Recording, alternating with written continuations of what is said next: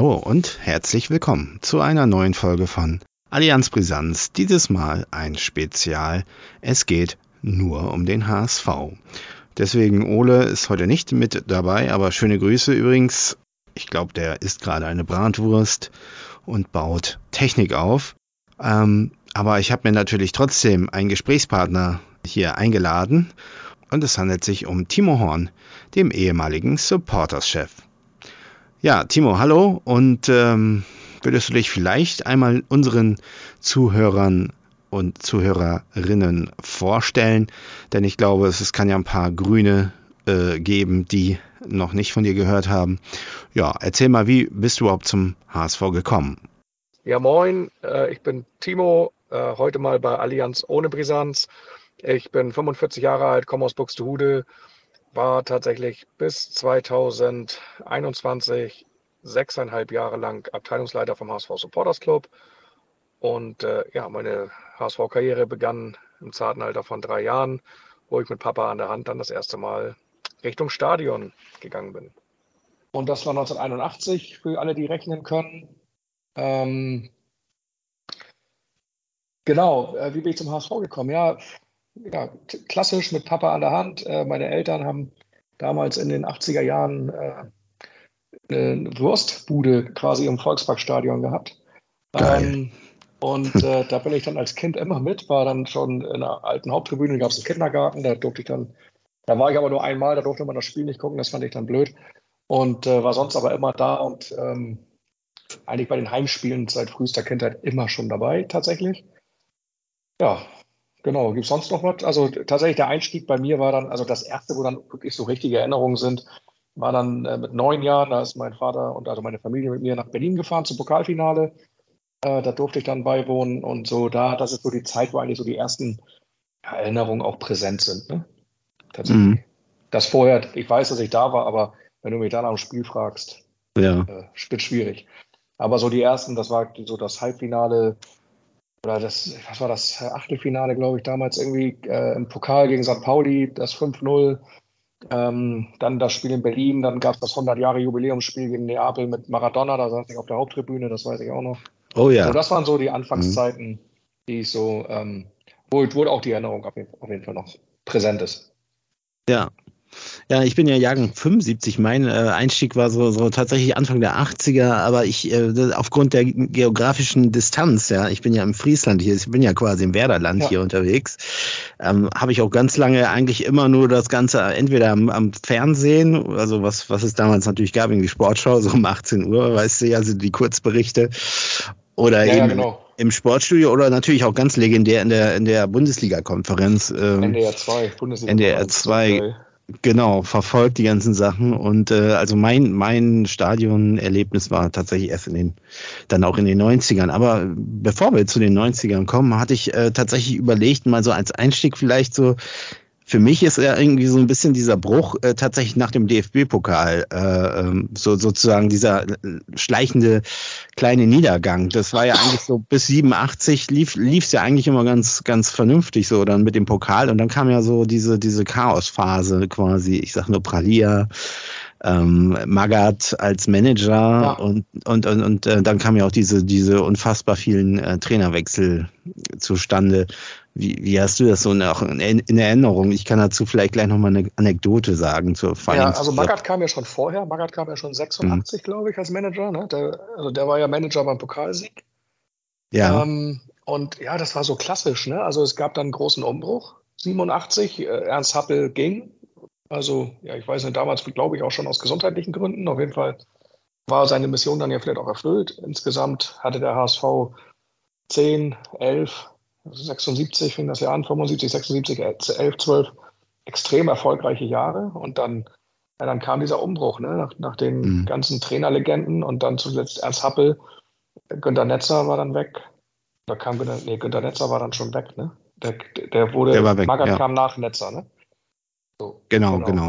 Dann genau. ging der Manager, dann ging, ging der, der, der Erfolgstrainer und dann kam Josip Skobla aus Jugoslawien ja. als Trainer. Richtig. Der brachte Laden Pralia mit. Dazu kann ich auch eine äh, spannende Anekdote erzählen. Weil, unbedingt, bitte, unbedingt. Ja, also es ist gar nicht so spannend, aber er hat eine Ferienwohnung in Kroatien tatsächlich und ein, ein bekannter, ja. ein Freund von mir, HSV-Fan, der fährt da jedes Jahr in Urlaub zum Laden. Wirklich? Ich bin mit ihm befreundet tatsächlich, ja, ja. Das ist ja was, weil ich habe ich hab tatsächlich mal äh, vor einem halben Jahr oder so gegoogelt, was der eigentlich macht. Ich habe irgendwie nur gesehen, der war noch mal irgendwie äh, Torwarttrainer oder so und, und habe mich immer mal gefragt, weil ich würde unfassbar gern von dem mal so ein O-Ton noch mal so hören, so wie, weil der war ja wirklich, ich sag mal aus, aus, aus damaliger Sicht, der wurde ja wirklich auch, ich meine, er hat natürlich auch unfassbar schlechte Spiele da gehabt, ne, aber ähm, ja, das war wild. ja, Ne, was, was so mit dem passiert ist, äh, der Fliegenfänger der Nation, ich kann mich da noch dran erinnern, also ja, das ging schon hart zur Sache. Ja, die, die also im Laden Freier Geschichte ist, also ich habe dann, lustig, ich habe das, als ich das erste Mal ihm, der ist bei Facebook immer sehr aktiv, äh, der ja. Kollege, der dann war beim Laden Pralia und stand da irgendwie auf dem Balkon von seinem Ferienapartment und ich habe dann drunter kommentiert, hoffentlich hält der Balkon besser als der Vermieter. habe ich auch gleich von Laden Pralia dann eine Antwort bekommen, ich soll nicht so frech sein. Hat er Gott sei Dank mit Humor genommen. Ah. So, und ja. ähm, das ist dann, das ist dann schon lustig. Und ja, so die ein oder andere indirekte Geschichte. Ich glaube, da ist damals auch nicht alles ganz gut, ganz sauber gelaufen. Mhm. Ähm, und er hatte ja auch gute Spiele, aber wenn du gleich das erste das Spiel in Bayern irgendwie, glaube ich, 6-1 auf die Nase kriegst, genau. das ist natürlich, wenn du an heutige HSV-Ergebnisse ja. denkst, denkst du, ja, 6-1 in München, das ist ja alles ganz okay. Ja. Aber damals war es halt, war es halt die Klatsche des Jahrhunderts, so kannst du nicht ja. verlieren. Ne? Also wir waren, wir waren Pokalsieger. Ähm, genau. Im Supercup mussten wir Uli Stein dann opfern. Äh, der ging dann weg nach, nach dem legendären V-Schlag gegen Wegmann. Ja. Ähm, und, äh, ja, und dann fährst du nach München irgendwie und kriegst da sechs Dinger. Das war zu der Zeit ja völlig ungewöhnlich. Absolut, das weiß ich auch noch. Da, war, so da war man ja mehr, auf, mehr als auf Augenhöhe. Eigentlich war man ja, ja. ich glaube, von, von 81 bis 87 waren wir in den, in den sechs Jahren oder sieben Jahren, waren mhm. wir, glaube ich, fünfmal Meister oder Vizemeister. Ne? Also das da war ja, immer ja. eins oder zwei. Genau. So, das ist halt, ähm, also ich glaube, kannst du 79 noch mit reinzählen. Also in den acht Jahren ja. warst du, glaube ich, fünf oder sechs Mal Meister oder Vizemeister. Also da waren wir eigentlich die erfolgreichste Mannschaft in Deutschland. Ne? Ja. Ja, also für mich. 6-1 in München und dann ist natürlich schon mal gleich vorbei. Da gab es ja auch noch dieses 8 zu 2 in Gladbach, glaube ich, auch noch. Ne? So, ja, aber da stand er ja nur zur Hälfte im Tor. Da genau, da, da, kam, da kam ja Richard Golds. ja, über den müssen wir auch noch gleich mal sprechen, kurz. ähm, weil das war natürlich so, so meine, äh, zu der Zeit bin ich selbst, also ich war se selbst zu der Zeit aktiv äh, hier in meinem äh, sozusagen lokalen äh, Fußballverein, war eigentlich ein ganz guter Stürmer und dann ging es dann los, äh, wir hatten kein Torwart mehr und dann ich war zu der Zeit auch schon ein großgewachsener Junge und dann hieß es nur, wer ist denn hier der Längste? Und das war ich und dann musste ich ins Tor.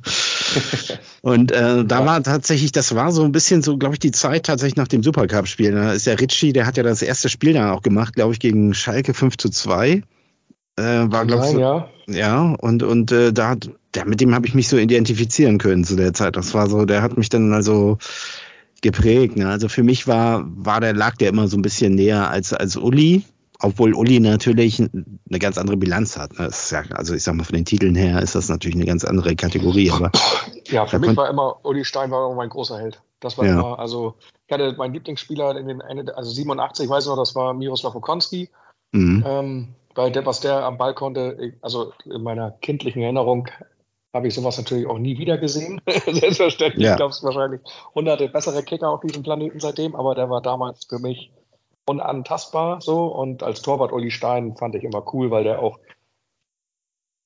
das war, also das war auch so ein, einfach so ein Typ, ne? Also mhm. nicht nur diese Geschichte da in Mexiko mit dem Suppenkasper und so, aber ja. ich weiß noch, ich habe mir von dem irgendwann mal, ähm, das war mal nach dem Spiel im alten Volksparkstadion in der Haupttribüne, da kamen die dann immer irgendwann die Spieler. So, und dann bin ich dahin und dann hat er mir ein Autogramm auf dem Arm geschrieben mit dem Edding.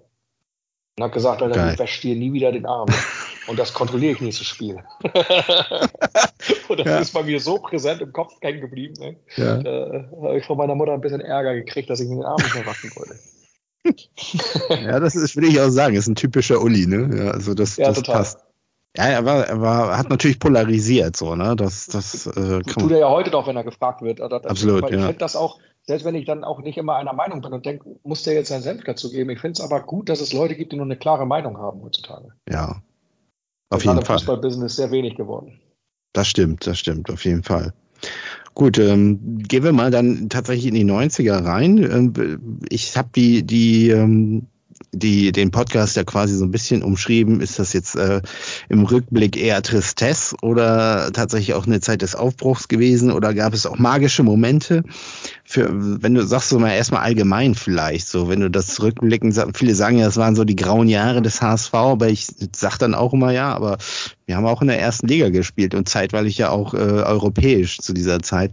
In der Wahrnehmung ist es aber ja tatsächlich so, dass es, äh, naja, eher so eine, so eine, man denkt immer so, Uerdingen und Wattenscheid, 8000 Zuschauer, ne? So, so da hat man irgendwie so ja. im, im, Kopf. Wahrscheinlich hast du sowas erlebt.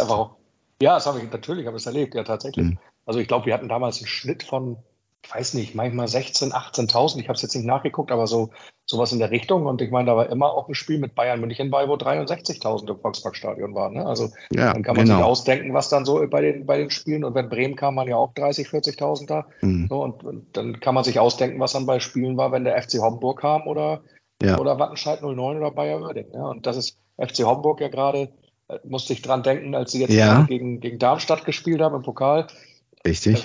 Ich weiß nicht, ob du das in Erinnerung hast, aber da gab es damals einen großen Skandal, weil die das erste Mal eine Trikotwerbung ja. von Kondomen hatten mit London. Ja, ne? ich weiß London noch genau. Kondome so. Ja. Und das ist, da war ich, und das ist ja auch eine witzige Anekdote, da war ich als ein kleines Kind, ich weiß nicht, wie alt war ich da? Dann war das 91, 92 sowas, ja. das war ich 13, 14 vielleicht oder so. Mhm. So, und komme vom Dorf ja auch irgendwie und äh, völlig unbedarft. Und dann, dann haben die mich da irgendwie vom NDR oder was? Haben die mir so ein Mikro vors, vors Gesicht gehalten? Ja, was meint ihr denn dazu? Ich wusste überhaupt nicht, wovon der redet. Ne? Ich wusste gar nicht, was das ist. Und habe einfach das nachgesammelt, was der vor mir da ins Mikro gesammelt hat. ja, geil. Ja, ja, ich kann mich daran erinnern. Echt, ja. das ist echt lustig. Dazu habe ich auch eine Anekdote, weil meine ersten beiden Fußballspiele, die ich im Stadion erlebt habe, das war tatsächlich, äh, das war zum einen Anfang der 80er Jahre ein Spiel in Bremen, weil natürlich äh, hier alle Werder-Fans sind und mein Vater hat mich, glaube ich, da, da sind immer Busse gefahren, ne? Samstags irgendwie ja, ab genau. nach Bremen und da war ein Spiel, glaube ich, Werder, ja, Werder Bayern, glaube ich, sogar mit Jean-Marie Pfaff noch im Tor und so. Und ich glaube, das hat Werder gewonnen mit Rudi Völler noch oder sowas, 4 zu 3. Aber ich bin, das hat mich trotzdem nicht irgendwie mitgezogen, sondern ich war zu der Zeit schon also wirklich gefestigt, obwohl ich erst sechs oder sieben war, mit, hatte schon HSV-Schweißbänder ja. und so und, und ja, hat mich cool. nicht hat mich nicht umgepolt zum Werder-Fan. Das, das äh, finde ich immer noch gut. Und ähm, das ja, zweite das Spiel. Das ist auch sehr, sehr charakterstark. Das Zeug von Charakterstärke auf jeden Fall.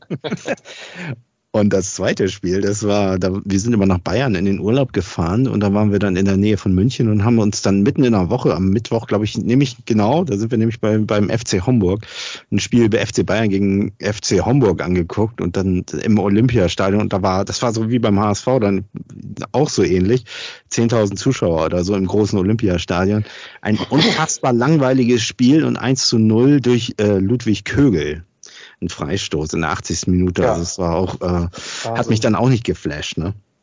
Das hast du genau. jetzt aber noch, noch mal nachgeguckt, so, ne? wer das Tor geschossen hat. Und nee, das weiß ich tatsächlich. Welche Minute, ne? Das nee, eine Minute nicht. Ja, es war ganz also relativ zu Ende hin, aber die genaue Minute weiß ich jetzt nicht. Aber es, es, gibt, äh, es gibt immer, es gibt immer ja. so Sachen, die, die bleiben einfach im Kopf. Das ist total verrückt. Ne? Und genau. was ich wirklich faszinierend finde, ich habe es jetzt gerade gestern wieder gelesen, als dieses Jubiläum war, 60 äh, Jahre erster Pokalsieg oder was ähm, vom ja. HSV, wo dann irgendwie wo die davon geredet haben, dass im, im Niedersachsen-Stadion, was war das, 63, ne? Ähm, ähm, 76.000 ja. Zuschauer oder so waren. Ja. Völlig wahnsinnig. Und dann hast du echt so die 90er Jahre und auch, auch die 80er, wo die, wo Leute ja echt, wo die, wo die Vereine echt super erfolgreich waren. Und da hast ja. du dann vor irgendwie 10, 20.000 Leuten gekickt da, ne? Ja, genau. Das ist ja total, also das ist völlig verrückt. Absolut, absolut. Kann man gar nicht irgendwie nachvollziehen. Und heutzutage, wenn du siehst, also, ja. oder der HSV in der letzten Heute Saison. Heute die auch wieder aus allen Ecken, ja. aus allen Nähten, ja. die Stadien. Ne? Ja. Die äh, Saison 1990 begann aber, oder 91, 90 begann ja aber eigentlich re relativ gut. Ich habe nochmal geguckt, da ist der HSV ja äh, sogar europäisch gelandet im, auf Platz 5 und das lag ja vor allen Dingen daran, dass wir, glaube ich, dann ähm, im Osten zugegriffen haben, nämlich mit Thomas Doll und Wuschi Rode, ne? Ja. Kannst du dich und dann kam noch aus, ich glaube aus Frankreich, oder so, der ähm, Verteidiger Waldemar Matischik. Matischik, genau. Richtig. Und an, Die Saison habe ich zum Beispiel noch sehr gut in Erinnerung und das weiß ich auch, dass die sehr, sehr mitreißend war. Also das begann ja eigentlich wieder ganz gut, ne? In dieser Phase. Ja, das hatten wir mit, weil war der Trainer Gerd Volker Schock noch oder, Gerd oder kam da schon Egon Cordes, der kam dann danach, ne? Der kam danach und das war ja irgendwie, der, der wurde dann von Benno Möhlmann, glaube ich, abgelöst, ne? Der wurde, ja, das glaube ich, ja, genau. Ja. Und der war ja lange da dann, tatsächlich. Genau. Ja, die 90er, du sagtest vorhin so Tristesse. Und ich glaube, das liegt tatsächlich an mehreren Faktoren. Der eine ist natürlich, dass wir aus einer unfassbar erfolgreichen Zeit kamen. Ja. Also eine erfolgreiche Zeit, die ich glaube in Deutschland über so einen langen Zeitraum nicht so viele Vereine hatten. Also die Gladbacher vielleicht in den 70ern, die Dortmunder natürlich irgendwie, die Bayern ist klar. Aber dann ist, glaube ich, auch schon der HSV mit den zwölf Jahren, was ich sagte, von 76 bis 87, von 75 bis 87, diese, diese lange Zeit so erfolgreich zu sein, gab es halt nicht so viele. Und dann kommen halt die 90er, wo du halt, ja, ich glaube, die Saisons, wo wir unter den ersten zehn waren, das war nicht so viel, ne? Nee, ich glaube zwei. Das oder ja eigentlich erst wieder als Pagelsdorf kam. Das die Magath-Saison ja. dann Ende der Magath-Saison, ja. Die, genau, richtig. Und, äh, ja. und dann erst wieder mit Pagelsdorf mhm. das wieder aufwärts. Ne? Und das war das ist genau. natürlich dann, so ein Verein, der aus so einer Ära kommt, ist das natürlich pure Tristesse. Und dazu passt natürlich dann der Zuschauerschnitt, irgendwie, wenn du dann im Volkspark in dieser riesigen Schüssel gesessen hast. Ja. Und, äh, und konntest da quasi ein Zelt aufschlagen auf der Tribüne. Ne? Ja, richtig, genau.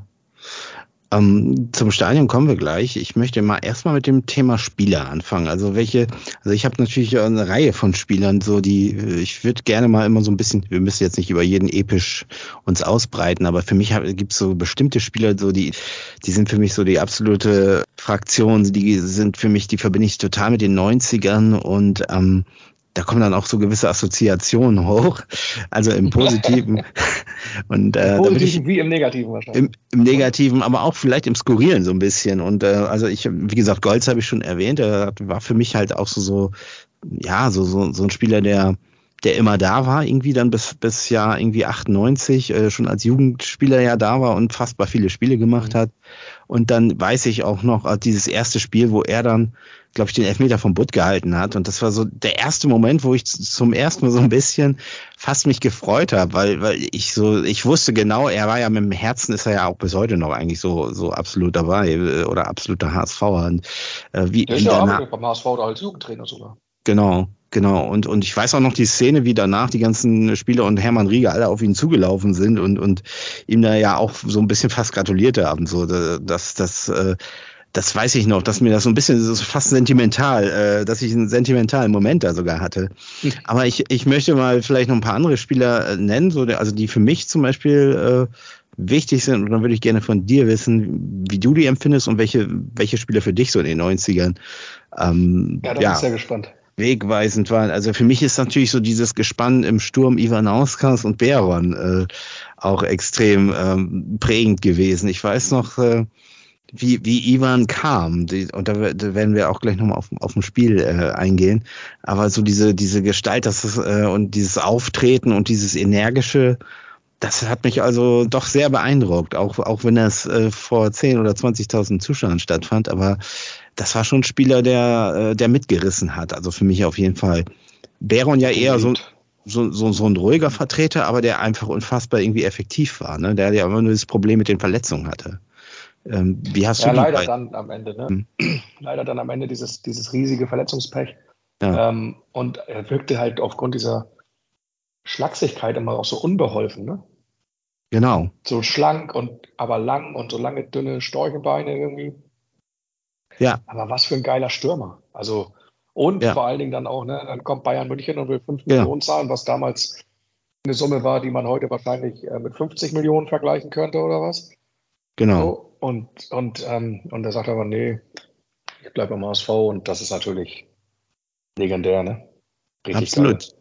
Ich kann mich äh, an die, die Schlagzeilen erinnern, da dass Uli, Uli wollte ihn noch nach Bayern los, äh, äh, lotsen, ne? Ja. Genau. Ja, also die beiden, äh, die habe ich natürlich sofort auf dem Schirm, wenn ich daran denke. Und wenn ich auch, also was für mich so ein Dauerbrenner ist, immer gewesen, aber der völlig unterbewertet in meiner äh, Wahrnehmung ist es ja irgendwie Lumpi Spörl, oder? Ach, Lumpi Spörl, das ist halt, ich, es gibt immer so Sachen, das war mein erstes Trikot, was ich mir gekauft habe, wo ein Name hinten drauf war. Also das war ja auch dann die erste Saison, wo dann die Namen kamen. Das muss irgendwie so 94 gewesen sein oder so. Ja. Als, als dann die Nummern, die festen Nummern vergeben wurden, vorher wurde ja bis 1 bis 11 durchnummeriert für die jüngeren Zuhörer ähm, mhm. dieses Podcasts. Also es gab tatsächlich auch Zeiten, wo es keine festen Nummern bei den Spielern gab. Ähm, und das war, da war Lopi Spöll der erste, mein erster Rückenprint auf dem Trikot tatsächlich, auf dem, äh, was war denn das? Ähm, Ulsport, glaube ich, mit, äh, mit Hyundai-Werbung. Und genau. ähm, ich erinnere mich ja immer noch an dieses Transparent, was im Volkspark hing, Lumpi Internationale oder ja. Lumpi Nationale, glaube ich. Lumpi ja. Nationale schon, glaube ich auch. Ähm, völlig, ja, geiler Kicker einfach. Also so in meiner, in meiner Erinnerung einfach. Ja. Schon eine Vereinslegende irgendwie. Ja, aber äh, irgendwie so, äh, finde ich auch, aber so, er wird eigentlich, also selten, sage ich mal, irgendwo so zumindest in, in, irgendwelchen offiziellen Anlässen oder irgendwie Postings oder was auch immer, äh, wenig sozusagen. Wahrscheinlich liegt es auch an dieser, weil es diese Phase war, weil da einfach nicht so viel passiert mhm. ist. Aber für mich war das so ein absoluter der hat eigentlich immer abgeliefert. So, also ich kann mich ja so, natürlich hat er wahrscheinlich auch schlechte Spiele gehabt. Ich habe ja auch nur immer sozusagen relativ viele Zusammenfassungen, aber er war für mich immer so ein Dauerbrenner. Und da gibt's, da gibt's ja noch so andere, so andere Recken, äh, zum Beispiel Hartmann und Fischer. Ne? Oder die, die Fischer waren ja auch. ja, richtig, genau. Ist das ein Spitzname? Ja, genau, ja, ja, ja. Ich kann mich auch erinnern. Jürgen, Jürgen Hartmann, der war echt immer so in Erinnerung und da tue ich ihm wahrscheinlich auch total Unrecht mit. Aber ich fand immer, der konnte, den, der konnte den Ball weiter stoppen, als so manche ihn geschossen haben. Also das war immer, ja. also das ist so meine Erinnerung, ne? obwohl ich das überhaupt nicht fundiert ist, aber. Mhm. Ja, das, das fundiert so, muss das nicht sein. Ja. Damit, damit verbinde ich immer Jürgen Hartmann mit, äh, mit, ja. mit immer versprungenen Bällen. Also für mich war das auch irgendwie so, äh, in meiner Wahrnehmung ist es natürlich auch verschroben vielleicht, so auch so, auch so ein konstanter irgendwie, aber äh, mag mich auch irren. Aber dann hatten wir ja noch äh, diese, diese Episode Letschkow, ne, da wollten wir vielleicht auch noch mal kurz drauf äh, zum Sprechen kommen, der ja irgendwie auch eigentlich sehr gut startete und dann irgendwie äh, irgendwann, glaube ich, ich, und war das sogar schon unter Magath, ich weiß es nicht mehr, dann irgendwie nicht mehr gespielt hat und dann ja eine ganz komische Karriere, einen Karriereweg genommen hat, glaube ich. Ja, Letschkow war, glaube ich, vor Magath. Ich weiß gar nicht, ja, wann er gegangen Magath. ist. Kann sein, dass er unter Magath dann gegangen ist irgendwie. Ja. Aber der kam ja Anfang der 90er. Und ähm, dann kam ja sein, sein goldenes Tor bei der WM 94. Da kann man, glaube ich, froh sein, dass es da noch kein Twitter gab und kein, keine Social Media. Ähm, und ich glaube, es gab so schon, also so auch in der Presse ja. ähm, wirklich ja schon Anfeindungen gegen den Spieler, ne? Mhm. Der einfach bei der WM seinen Job gemacht hat. So. Ja, ich muss ähm, auch sagen. Ich fand ihn immer spitze. Ich fand, das war auch, ja. also ich meine das natürlich auch mit seiner, ich weiß was, der war ja auch noch jung Profifußballer mit Mitte 20, aber, aber irgendwie, wenn ich an Jordan Letschkow denke, habe ich irgendwie das auch ein bisschen das Gesicht von Gorbatschow immer so vor Augen mit seiner Stirnglatze und irgendwie seinem, seinem, seinem Leberfleck da irgendwie auf der Stirn. Das hatte Letschkow, glaube ich, gar nicht, aber so so rein optisch fand ich die immer total vergleichbar. So wirklich äh, Wiedererkennungswert groß und ähm, ja. super Fußballer auf jeden Fall. Ja. Er hatte ja auch den, seinen, seinen Kollegen Hubchev dann ja auch nochmal zum HSV. Hubchev, da hat, genau. hat diese, diese Achse. Dann gab es auch Pavel Dotschew, gab es auch noch. Also. Gab es auch noch, genau. Da hatten wir so eine bulgarische Phase. Richtig. Ja. Also ich, ich muss ja sagen, dass dieses Tor bei der WM, da habe ich mich ja eigentlich fast so ein bisschen innerlich auch gefreut, weil äh, ich, ich weiß noch, dass die 90er WM, die hat mich völlig mitgerissen. Da war ich also wirklich, habe ich mich total gefreut, dass Deutschland Weltmeister ja. wurde. Und die 94er WM, da weiß ich schon, da war gab es bei mir schon so irgendwie so ein so einen emotionalen Knick. So irgendwie war ich da nicht mehr. Ich weiß auch nicht, ob es war da nicht schon Berti Fuchs Trainer. Ich glaube ja, ne? Ich glaube ja. Ich weiß es nicht mehr genau. Aber das, das, das hat ich mich. Ich glaube auch. Wer war denn der Trainer? Ich glaube Berti ähm, war das. Wer war denn ja. Du bist Berdi Vogt 92 mit uns Vize-Europameister geworden gegen die ja. Dänen, ne? Genau, 90 ist ja äh, Franzl und hat er dann gesagt, so, genau. er, hat, er hat alles erreicht und jetzt kann Berti übernehmen.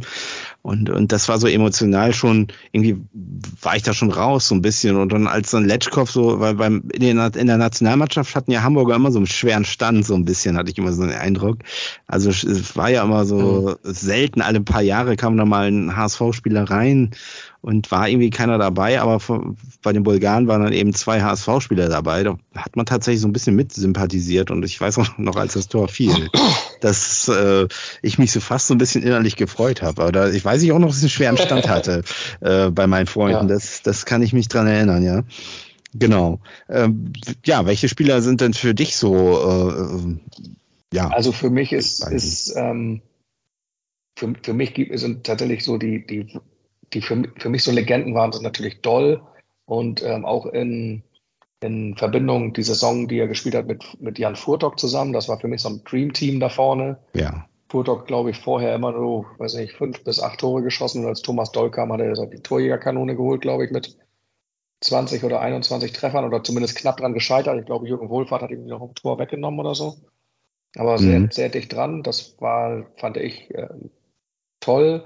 Mit denen Jörg Alberts. Ähm, Jörg Alberts, der Co-Mann vom Rhein, wie er damals genannt wurde, weil er ja, der im Hammer. Schuss wie ein Hammer hatte. Das war auch, ähm, das ist auch einer von, von meinen, an die ich immer denken muss, an den 90ern. Und, ähm, und, und dann ist tatsächlich auch noch einer, der dann, das war damals, der und das war sofort mein Lieblingsspieler, weil ich ihn sofort sympathisch fand und äh, ist dann allerdings als einer der größten HSV-Flops der Geschichte, glaube ich, eingegangen. Kannst du dir schon denken, wen ich meine? Gibt es jetzt mehrere? Also ich sage nur Sergio Zarate vielleicht. In den 90ern hatten wir einige Kandidaten, was das angeht, aber äh, da, äh, ich, ich gebe dir noch, noch einen Tipp, der, der dich aber auf die Spur bringen müsste. Das war der sogenannte Schwedenbomber. Äh, Martin Dahlin.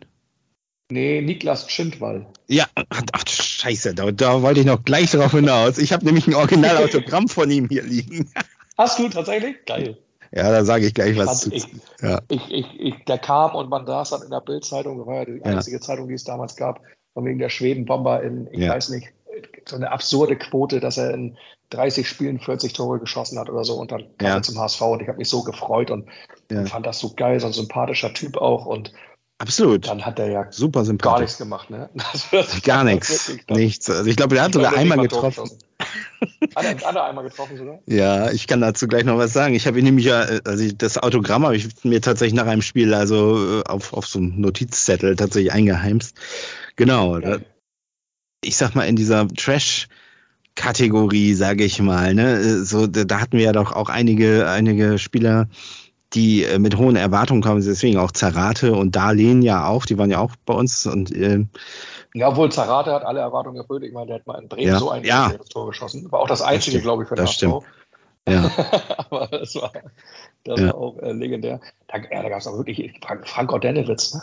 Ja, richtig. Mach es, Otze. Auch kaum noch jemand auf dem Schirm, der dann genau. irgendwie nach, nach äh, ich glaube, wie nach Japan gewechselt ist, ne? Genau. Danach, richtig.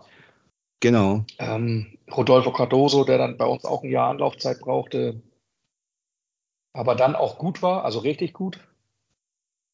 Mhm. Dann gab es noch genau. den legendären Martin Safirov. Der hat, ja. nur eine halbe Stunde gespielt für uns oder so. Also es waren auch richtig, richtig geile Kicker dabei. Ich meine, Stefan ja. Anchot, hast du den auch auf Schirm? Habe ich hier auch dann bei dem gleichen Spiel auch ein Autogramm mir geholt. Ja, Stefan Anchot kenne ich natürlich, natürlich. So. Selbstverständlich. Stefan Anchot. Dann ich, ich wollte noch sagen, es gab ja auch noch so, so bei den Konstanten ja auch noch so Kober, Grätsche Kober, ne, der ja auch immer ja, irgendwie der, der immer alles weggegrätscht hat und dafür ja relativ wenig äh, rote Karten eingeheimst hat. Das muss also äh, verhältnismäßig, wahrscheinlich wäre es heute das Dreifache. Und ähm, äh, den hatte ich noch und, und natürlich äh, Stefan Schnorr, ne? Stefan Schnorr, genau. Den, den hätte ich jetzt schon fast gar nicht mehr auf dem Schirm gehabt. Stefan Schnorr. Ja. Genau. Schnur. Und äh, ja, ich habe dann noch ähm, ja, Hans-Jörg Butt, der dann kam. Ähm, Richtig, aus Oldenburg übrigens hier aus der Ecke. Ja, weiß ich, aus Oldenburg. Äh, mein, mein, Vater hat ja mal beim VfB Oldenburg gespielt, der war dann auch großer ah. Fan von Hans-Jörg Butt. Genau. Äh, mein Vater kommt aus der Oldenburger Ecke. Ach, sieh an. Und hat ähm, damals zu Oberliga-Zeiten in den, war das, Ende 50er, Anfang 60er beim VfB Oldenburg gespielt. Tatsächlich. Noch am Donnerschwee wahrscheinlich. Ja, genau. ich glaube schon, ja. Genau, das die genau. Hölle vom Donnerschwee hat was genannt, genau. Ja, richtig, ja. Genau. Und äh, was haben wir denn noch? Brahme Brazzo schon gesagt? Aus der eigenen Jugend. Ah ja. Aus der, genau, der kam ja als Flüchtling. Aus, ne? aus, aus dem Jugoslawienkrieg mhm. geflüchtet, genau. Genau. Und dann war in der HSV-Jugend oh. und dann groß geworden. Und dann habe ich noch einen für dich, nämlich Markus Babbel. Markus der, Babbel? Ja. Mar Markus genau. Babbel, der, glaube ich, sogar eine richtig gute Saison gespielt hat und dann irgendwie als Leihspieler ja, ja. nach München wieder zurück. Und das äh, ähm, genau. war auch so ein bisschen, ja, das hat mir auch ein bisschen wehgetan, weil der hat, glaube ich, richtig gut gespielt. Das, das äh, kann ich ja, mich erinnern. Ja. Dann gibt es ja noch so einen, der auch nur eine Saison bei uns war und sogar auch ganz gut war. Komischerweise. Oliver Bierhoff. Ja. Olli. Ah, das ist, ja, genau. Olli Bierhoff. Oliver der. Bierhoff. Der hat auch nur eine Saison, glaube ich, gemacht. Aber das ist schon erstaunlich. So, da waren viele, viele dabei, die danach dann auch, äh, ja, das sagt man ja auch so ein bisschen beim HSV, war dieses Credo, äh, ja, danach ging es erst richtig los, so ein bisschen. Ne? Also so war irgendwie die Start. Stimmt, aber, über, aber ja. baue auch mal die guten, also wer jetzt wirklich, ne, auch, auch ja. so in der Zeit, die wir voller Tristesse nennen, ne? Aber da hatten wir Spieler. Also wir haben ja, ja. Stefan Anchot schon gesagt. Wir haben Uli Stein nochmal gehabt. Ja, wir hatten oh ja. Bernd Hollerbach, der zumindest eine sehr, sehr gute deutsche Karriere hatte. Äh, Brazzo, der dann bei Bayern ja. auch Leistungsträger wurde. Cardoso, hier Boa, Hans-Jörg Butt, Thomas Gravesen, der dann bei Real mhm. Madrid schlussendlich war. Ähm, ja. Und auch viele, äh, Nico Jan Hochmar. Ja. Davon auch dann irgendwie dann, Jörg Alberts. Ähm, Stig Töfting, der kam ja, der kam ja in den 90ern schon mal, mhm. wurde dann zwei, dreimal verliehen, ist dann zu Duisburg oder so, glaube ich. Ja, genau. Und wurde Duisburg. dann aber nochmal irgendwie, glaube ich, erst 2000 verpflichtet oder 2001 genau. oder so. Also, genau. Ähm, der hat vorher bei uns gar nicht so viel gespielt, aber äh, Beron als Nationalspieler, glaube ich auch, Thomas Doll. Ähm, da ja. sind wirklich, Furtok, da sind wirklich so geile Namen dabei. Das stimmt. Man könnte so das eine beste. Und dann, und dann 99 hatten wir, dann kam auch ne äh, Medi, Richtig. Präger. Der auch richtig äh, gut, eine gute Saison bei uns gespielt hat, ich oder zwei, ich weiß es gar nicht mehr, eine oder zwei. Und der ja auch heute noch so, so darüber gerne spricht, ne? Also das hört man ja, auch in jedem Interview. Es sind auch viele Namen dabei, die mhm. heute auch noch im Fußball sind, ne? Also mhm. Dimitrios Gramotzis, zum Beispiel, haben wir auch noch gar nicht genannt. Ne? Genau. Ähm, und, und Roy Preger ist ja auch noch im Fußball irgendwie tätig und, und Brazzo, gut, jetzt gerade arbeitslos, aber vorher ja. auch. Hollerbach noch als Trainer tätig. So. Ähm, ja. Bei Brazzo. Toll, ja. sind halt schon ein paar Namen dabei, die noch richtig dabei sind. Ne? Bayersdorfer, der auch dann ja, der ging dann ja Anfang der 90er irgendwann. Ich habe bei Brazzo übrigens mal gehört, also er könnte sich ein Engagement tatsächlich beim HSV nochmal vorstellen. Willst du das? Nein. Aktuell glaube ich nicht. Aber ähm, ja, also das äh, habe ich irgendwie irgendwo mal gehört. Also dass, äh, dass es tatsächlich ein Verein ist, den er irgendwie, irgendwie noch in sich trägt. Das ist ja also wahrscheinlich einmal beim HSV, dann trägt man so das tatsächlich so ein bisschen in sich. Und ähm, das ja, Gefühl also habe ich auch immer. Genau. Aber mich, mich, also man muss ja auch ehrlich sagen, es würde mich auch wundern und auch ein bisschen ärgern, wenn es nicht so wäre. Richtig. Ähm, weil ich meine, der Typ kam als, als, als Geflüchteter von, aus, Jugos, aus dem Jugoslawienkrieg, hat hier eine Heimat gefunden, hat hier Fußball spielen und hat hier eine Weltkarriere gestartet, die dann schlussendlich heute noch, ähm, 34 Jahre später, ähm, dann jetzt gerade kurz geendet hat, aber der wahrscheinlich im Fußballbusiness irgendwann ja wieder einen Job kriegen wird. Also, mhm. und wenn er diese Stadt und diesen Verein dann nicht zumindest irgendwie noch eine Sympathie entgegenbringt, dann muss da einiges falsch gelaufen sein. Mhm. Das stimmt. Auf jeden Fall. Aber was ich, ich muss ehrlich sagen, ich kann seine Arbeit nicht einschätzen. Ich habe mich immer gefragt, was Bayern mit ihm will, aber ja, was muss er ja geleistet haben? Da war er ja auch so viele Jahre, also war er auch einige Jahre da als, als Manager. Mhm. Kann ja nicht alles schlecht gewesen sein. Auf jeden Fall. Was ich noch an, anmerken wollte zu, du sagtest ja nochmal, Uli Stein kam ja nochmal, genau, 94, äh, 95. Das ist auch für mich so eine Schlüsselsaison, weil wie gesagt, ich war ja, ich war ja eben so ein bisschen Lager pro Golds, ne? Und du pro Uli. Und als Uli kam, das habe ich auch so ein bisschen, das hat mir, hat mir nicht so ein bisschen geschmeckt. Und dann hat, äh, ich weiß aber noch, dass Müllmann sagte, ja, den setzen wir jetzt erstmal hier, der ist jetzt erstmal unsere Nummer eins, äh, Richie kann mal auf die Bank. Und ich, Richie hat ja auch immer so ein bisschen ironischen äh, Klang in seinen Statements gehabt. Er sagte, ich mache jetzt erstmal wieder eine Banklehre. Und äh, dann hat, glaube ich, Uli 14 Spiele gemacht oder 13 oder 14 Spiele gemacht. Und ähm, äh, dann wurde er, da war er, glaube ich, verletzt und hat dann gar kein Spiel mehr gemacht. Und dann kam nämlich äh, äh, Richie wieder ins Tor und hat daraufhin seine beste Saison, meiner Meinung nach, beim HSV gespielt. Auf, auch aufgrund wahrscheinlich dieser, dieses, äh, weil eben Uli da war, ne? So, der ihn so ein bisschen, äh, jetzt musste er natürlich so ein bisschen äh, zeigen, was in ihm steckt. Und da hat das hat, das hat ihn so, so motiviert. Und dann weiß ich auch in der Saison, das war nämlich mein erstes Spiel. So würde ich auch gerne ein bisschen überleiten von den Spielern. Da haben wir ja schon jetzt einiges gehört zum Stadion. Stadion, weil mein erstes Spiel war tatsächlich in den 90ern, in der Saison 1994, 95.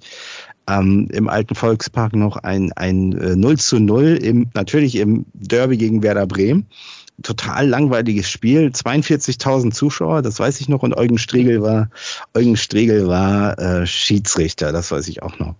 Also total langweilig, aber es, mich hat das tatsächlich, äh, weil es auch mein erstes äh, Erlebnis im Stadion, im, im Hamburger Stadion war, also das hat mich total mitgerissen, das weiß ich. Obwohl es diese alte Schüssel war, obwohl es diese, diese Bahn gab, obwohl man nicht nah dran war, aber trotzdem, das hat mich einfach, das, das hat mich so als, als äh, Jungen auch vom Lande, weißt du, hier aus Friesland, äh, das hat mich da tatsächlich total mitgerissen.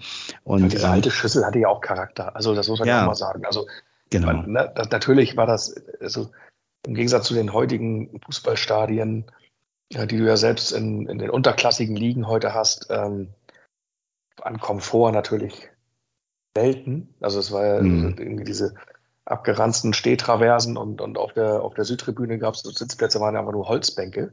Mhm. Das muss man sich auch vorstellen, ist heute gar nicht mehr erlaubt, aber, ähm, aber einfach Holzbänke und das, aber das hatte ja auch irgendwie Charakter, fand ich. Das war, für mich war das immer wenn ich als junger Butcher da die Treppen hochgelaufen bin und habe in dieses weite Rund geguckt, das war für mich immer das größte Gefühl. Ich habe das so geliebt.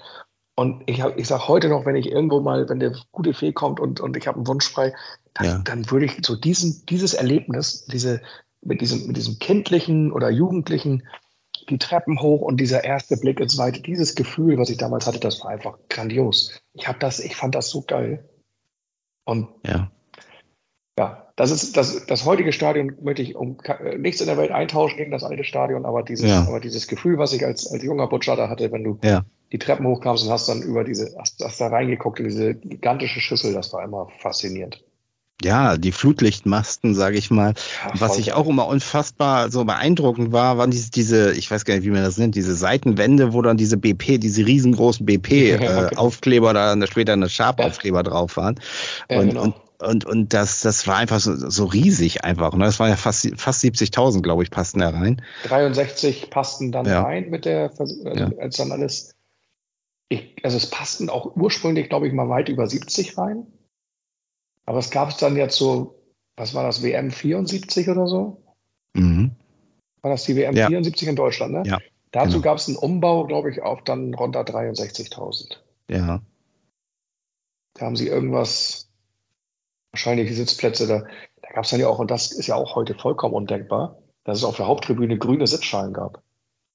Oh ja, und ich habe auch letztens übrigens kurzer Einschub gesehen, dass es der HSV ja tatsächlich auch noch nicht nur in den 90ern, sondern auch in den 70ern mal ein grünes Campari-Trikot hatte. Ja, die hatten in den 70ern ein ja. grünes Campari-Trikot und in den ja. 90ern äh, ein ja. grünes Hyundai-Trikot. Ja, richtig, ja. Also, und das Sammlern extrem begehrt, glaube ich. Tatsächlich. Oh, war ja. Ja, also unter Samt, weil das, das ja, okay, ist ein Unikat. Also selbst dieses, selbst dieses grüne Hyundai-Trikot, was aus den 90ern, also damals haben sich ja auch noch nicht so viele Leute Trikots gekauft und äh, die, die sich die gekauft haben, haben sich halt das Heim- oder Auswärtstrikot gekauft. Die dritten gab es ja manchmal gar nicht zu kaufen. Ja, Oder richtig. waren dann so kurze. Wir hatten mal so eine geile Saison, wo wir, ähm, wo das Heimtrikot war eigentlich weiß und hatte in der Mitte aber so einen breiten roten Streifen von Hyundai oder Ulsport. Also ich glaube, Hyundai Werbung war drauf, aber das Trikot war, glaube ich, von Ulsport. Das Auswärtstrikot war genau gleich, aber außen blau und innen schwarzer Streifen. Und dann gab es ein drittes Trikot, ist auch richtig selten. Das war außen so ein knalles, so ein knall neonrot fast und innen auch mit einem blauen Streifen. Das ist auch richtig selten. Oh ja, das ist wahrscheinlich auf irgendwelchen, in irgendwelchen Börsen wird das wahrscheinlich extrem hoch gehandelt, sowas. Ja, die werden dann tatsächlich ja. hochgehandelt. Und so ein grünes ist ja, ja. Das ist ja völlig legendär eigentlich schon. Absolut. Ich habe ja auch ein, ich habe noch ein Hyundai-Trikot hier und das ist ja, wenn man die sieht vom Schnitt, das ist ja ein halbes Kleid eigentlich, ne, inzwischen. Also die, die waren ja wirklich, auch wenn man die Spiele sieht, wie, die sind ja heute echt hauteng, ne? Und, und damals, das waren ja wirklich Kleider fast, ne? So. Das, was, das ist wirklich gut, weil ja. die, mir passen die halt noch. Ja. Die sind halt heute eng. Ne? Aber früher hat man die halt auch wirklich so getragen, so weit. Mhm. Und, äh, und heute sitzen die halt so, wie sie sitzen sollen. ja, ja, ich bin ja auch den fleischlichen Gelüsten nicht abgeneigt, sagen wir mal so, ne? Ja. Und, und ähm, ja, ich, ich, wie gesagt, ich hatte ja relativ wenig Stadionbesuche, weil, wie gesagt, es war aufgrund der Distanz, ja, und ich war einfach, ich hatte einfach nicht die Möglichkeit, meine, meine Eltern waren, die ja, haben mich nicht nach Hamburg gefahren, so. Äh, ich bin da damals auch, glaube ich, mit, ja, mit der Bahn und einem Kumpel dahin und dann noch ein paar Mal. Dann gab es noch dieses legendäre äh, Freundschaftsspiel äh, in Wilhelmshaven, was ich dann erlebt habe, äh, wo ich dann diese Autogramme von Niklas Schindwall und Stefan Anchot eingeheimst habe. Das war auch, glaube ich, 94, 95 in der Saison. In der, entweder in der Vorbereitung oder ich weiß es nicht mehr ganz genau. Ähm, aber wie war das so, wenn das Stadion zum Beispiel brechend voll war? Und wie war das so, äh, wenn da irgendwie Wattenscheid um die Ecke kam mit, ich weiß nicht, die haben wahrscheinlich gar keine Fans mitgebracht, wenn, äh, wenn da nur 10.000 waren oder 8.000. Nee, nee, die haben da natürlich, die haben natürlich tatsächlich keine Fans mitgebracht. Das war ja. also richtig voll. Da habe ich eine Erinnerung, die ich tatsächlich auch nicht so wirklich äh, vergessen werde. Das war, oh, Saison müsste ich mich jetzt wirklich, müsste ich wirklich muss auch Anfang der 90er. Ähm, vielleicht 93 oder so gewesen sein. Da hat der HSV gegen Bayern München gespielt und hat 3-1 gewonnen. Die Torschützen, tatsächlich, die kann ich dir noch aufsagen, von Hesen, mhm. äh, Armin Eck und Jan Furtok. Die Minuten kriege ich nicht mehr hin. Ähm, ja. Aber die haben 3-0 geführt und irgendwie kurz vor Schluss hat Bayern das 3-1 gemacht und ähm, so ist es dann auch ausgegangen.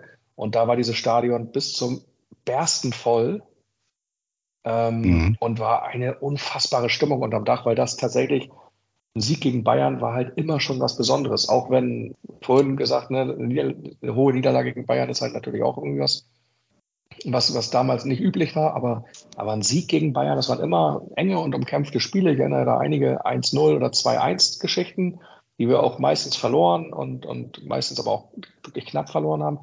Aber so ein Ding, so ein 3-1 mit 3-0 Führung und zwei absolute Traumtore, Furtok, ich weiß nicht, gefühlt aus, weiß nicht, 40, 50 Metern äh, ins lange Eck geschlänzt und Armin Eck so einen Hammer aus 20 Metern unter die, unter die Latte geknallt. Ähm, und da, das war, da war das Stadion wirklich ein Tollhaus, ne? Also das war richtig geil. Und Bayern-Fans natürlich auch immer viele dabei, die haben halt die ganze Ostkurve damals auch voll gemacht, weil die gab es ja auch überall. Also waren natürlich wenige, mhm. die aus Bayern anreisten, aber die kamen ja auch damals schon aus eigentlich überall. Ne? Mhm. Und ähm, ja, so eine, so eine andere Tristesse, wo man wirklich sogar in der Westkurve noch äh, sich entspannt hinsetzen konnte zum Fußball gucken und so und auf der Südtribüne und, und Haupttribüne und Ostkurve halt gehende Leere war. Ja, da hast du dann irgendwie in der Westkurve, das war ja auch eine riesige Kurve, das gibt es ja also heute auch nicht mehr, da passten wahrscheinlich ja, 30.000 Stehplätze oder was wird das gewesen sein oder, oder mhm. 25.000 oder so. Also, oder also irgendwie sowas in der Richtung wird es ja fast gewesen sein. Ähm, und, und da war Block E dann irgendwie, der, der, der Kernblock war dann halt gut gefüllt, aber auch alles nur oben. Unten hat sich so schön ausgedünnt und, und die Stimmung kam halt dann auch nicht rüber, weil dann. Ja. Es ist dann verhalten. Verflogen, ne? ja. Mhm. Auf der anderen Ecke des Stadions halt kaum noch gehört. Ja. Das ist alles äh, völlig undenkbar heute. Also. Wie war das denn mit dem Thema Gewalt eigentlich? Also man, man liest immer, das war so, das ging, da ging es richtig ab, auch Anfang den, schon in den 80ern oder vor allen Dingen auch, auch hin und wieder in den 90ern, dass es in der Westkurve ähm, da ein großes Problem gab. Also da war ich, also gerade Anfang der 90er, glaube ich, auch noch ein bisschen klein. Ich habe das ja. gar nicht so mitgekriegt. Ja. Es, also man sah immer irgendwelche Leute mit einer blutigen Nase, okay, aber ähm, das ist auch anders, das sieht man heute halt nicht. das stimmt ja. schon das, das war auch schon ein anderer Umgangston da, ne? Also wenn ich das so, mhm. ja, ist doch schwer, sich da wirklich dran zu erinnern. Also natürlich unten gab es immer so einen Block Skinheads ähm, und aber auch die, die Kutten mit ihren langen Haaren, die Fußballrocker, die standen dem, glaube ich, fast Thema Gewalt dann geht auch ein wenig nach. Also ähm, das war halt damals schon, die Kurve war halt schon mhm. ja, anderer Umgangston, glaube ich, als heute. Ja. Das ist, ja, also ich muss für mich sagen, als HSV-Fan, auch als, als Kind, immer gedacht, so okay, verwegende Gestalten, aber ich habe mich nie unsicher gefühlt. Mhm. Ja, weil ich wahrscheinlich auch als Kind oder junger Jugendlicher dann, dann irgendwie auch nicht, vielleicht auch nicht das typische Opfer war oder so, sondern mhm. weil, die gesagt haben, den, ne, also ja. bin ich auch keiner, mit dem dann niemand Streit anfängt oder so. Ja, ja, also so, wenn ich dann da war, habe ich das auch so. Also ich habe davon auch überhaupt nichts mitbekommen. Äh, aber wie gesagt, man, man liest ja natürlich auch viel und es ist wahrscheinlich auch viel, vieles nicht so gut gelaufen. Aber ähm, ich habe das halt auch in der Wahrnehmung nicht so. Ich habe das eher so als als große, tatsächlich große Familie so ein bisschen. Also ich fühlte mich da wohl, sagen wir mal so, äh, so wahrgenommen. Ja, also, und das war einfach. Ja ja. dass, dass die auch, auch diese Gesänge, ne, also da gab es ja wirklich sehr zweifelhafte Lieder, die gesungen ja. wurden. Ähm, ja. Rassistische, keine Ahnung, ähm, antisemitische, in allen Richtungen einfach auch gewaltverherrlichende und so mhm. Lieder gesungen, die damals alle so ne, schwarzer Humor, böse, die heute ähm, ja, das ist heute undenkbar. Völlig undenkbar und auch gut so und auch zu Recht völlig undenkbar. Ähm, das will auch keiner im Stadion hören, ist auch richtig so. Aber es war damals gang und gäbe, hat sich keiner Gedanken drüber gemacht. Mhm. Ja, das so, war auch kein HSV-spezifisches Ding. Ne? Ich denke, das ist äh, ein gesellschaftliches, grundsätzliches Ding gewesen. Und gerade in den Stadien ist es natürlich wahrscheinlich auch äh, immer am Wochenende dann überall zu diesen Dingen das gekommen. War, das, war, das ja. war, ich glaube, in jedem Stadion gleich. Es gibt ja. so eine alte Doku, wo man, wo man die, die, ähm, äh, so, die, diese alte Rivalität von Dortmund und Schalke da mit irgendwie mhm. äh, Borussenfront und, und, und dem Schalker Pendant und so, wo die, die alle so, ne? Also mhm. ähm, das war in Bremen, das war selbst bei St. Pauli hing, hing, hing die Reichskriegsflagge vorm Block damals. Also mhm. das war überall einfach. So, St. Pauli waren dann die ersten, die das so aktiv dann verändert mhm. haben, aber mhm. ähm, das, das, ich glaube, das war überall. Wie war das eigentlich? Gab es da, äh, die, also ich, ich kann mich noch erinnern, dass es, also so bin ich also groß geworden, also was Fanfreundschaft anging, gab es eigentlich immer so in meiner Wahrnehmung immer nur HSV und BVB. Und das ist ja irgendwie, spielt ja gar keine Rolle mehr. Wie war das? Gab es das in den 90ern auch noch? Das weiß ich gar nicht. Ich weiß gar nicht, wie das ja, ausge, ausgelaufen Das war in den 90ern, glaube ich, sogar relativ aktiv und ja. Ähm, erinnere ich auch noch, habe auch noch irgendwo, liegt auch noch so ein Schal rum äh, bei mir wahrscheinlich in irgendeiner Kiste, mhm. dieser Freundschaftsschal und ähm, das ist dann irgendwann, also, ich müsste jetzt lügen, warum das kaputt gegangen ist, aber ähm, ja, irgendwann ist das halt mal diese Freundschaft kaputt gegangen, da gab es mal Stress untereinander und dann ähm, mhm. war das irgendwie, irgendwie Geschichte. Mhm. Obwohl ich weiß, es gibt in einigen Gruppen immer noch, also ich glaube, die Kutten pflegen da immer noch eine Freundschaft. Ähm, und ich glaube, so, so eine gegenseitige Sympathie gibt es bei vielen Fans einfach, glaube ich, immer noch. Mhm. So eine Fanfreundschaft heutzutage. Ähm, das ist dann, hat sich dann ja auch mit der, mit, mit, mit der, mit dem Wandel der Fankultur einfach auch komplett gewandelt, das Thema Fanfreundschaften. Ne? Ja.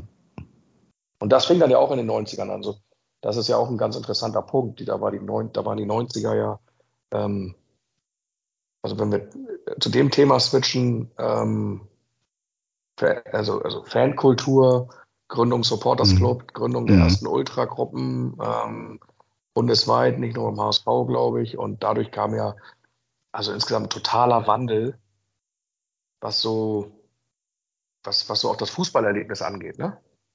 Also früher hatte ich immer, das war meine Faszination beim Fußball, dass ich immer das Gefühl hatte, dass das, ähm, dass die, die Zuschauer und das Spiel irgendwie miteinander verbunden waren. Also irgendwie, das, das gab so eine, so eine magische Verbindung. Ne? Also das ging gleich mit im, im, im, gleichen Rhythmus wie das Spiel ging auch die Zuschauer irgendwie, hatte ich immer so dieses Gefühl. Mhm. Und ähm, das ändert sich dann ja mit der, mit der, der Ultrakultur, ähm, wo es dann einen Vorsänger gab, der dann quasi Lieder angestimmt hat, die dann ganz oft auch vielleicht gar nicht zum Spielgeschehen passten. Du warst bei der Gründung des Supporters Club schon dabei oder? Nee, war ich nicht dabei tatsächlich. Ich bin 98 eingetreten. Mhm. Ich war tatsächlich damals ähm, ein Gründungsmitglied der, der CFHH, aber zu dem Zeitpunkt war es eher eigentlich noch keine Ultragruppe. Die hat sich erst später zu einer Ultragruppe entwickelt, eigentlich, die Chosen ja. Few Hamburg damals. Mhm. Ähm, und da war ich dann äh, eigentlich kein, kein Mitglied mehr, nicht, nicht weil, ich, weil mich das Thema nicht interessierte, sondern weil ich beruflich für anderthalb Jahre nach Österreich gegangen bin. Das hat sich dann überschnitten. Ähm, und ähm, ja, da war ich dann, also ich stehe der Ultrakultur durchaus positiv gegenüber, insgesamt auch heute, aber ähm, ja, damals war es dann einfach, also da war ich eher nicht der, nicht der Ultra, sondern derjenige, der einfach immer zum HSV gefahren ist. Ja.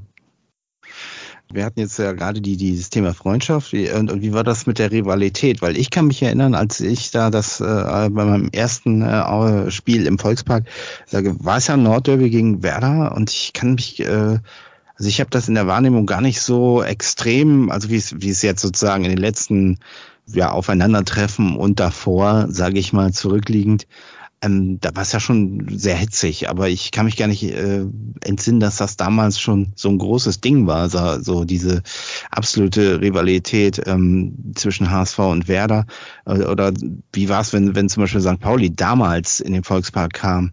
Weil die hatten ja, glaube ich, äh, Heimspiele hatten die ja, glaube ich, gar nicht. Äh, ähm, ne? Ja, da haben sie, glaube ich, in, im nee. Volkspark ausgetragen immer, ne? Also die Derbys wurden, äh, genau, die wurden ja. äh, im Volkspark ausgetragen, da hatte St. Pauli ja. nochmal Heimrecht. Ja. Ähm, also die Rivalität bei St. Pauli habe ich schon sehr wahrgenommen, so, mhm. dass die sich nicht mochten. Habe ich zuerst als Kind gar nicht so verstanden, so, aber dann ist dann irgendwann mitgewachsen.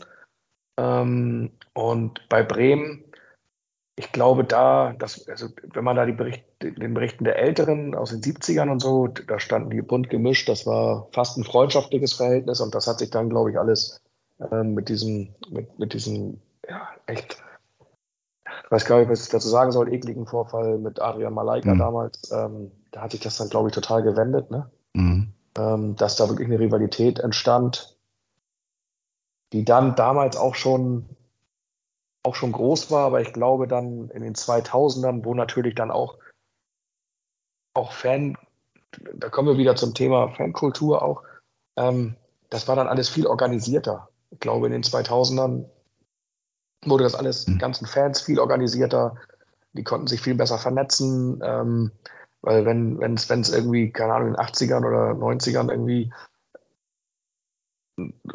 Hooligans hatten, haben, sich, haben sich irgendwie gekloppt oder was, ja. das haben ja viele gar nicht mitgekriegt. Und dass es dann eine Rivalität gibt, weil es dann irgendwie Verletzte oder mhm. in dem Fall ja sogar den, den tragischen Tod da äh, gab, dann, dann stand das natürlich auch in der Zeitung, aber aber äh, die waren damals doch, glaube ich, noch gar nicht so vernetzt, dass es halt wirklich die breite Masse diese Rivalität dann getragen mhm. hat. So.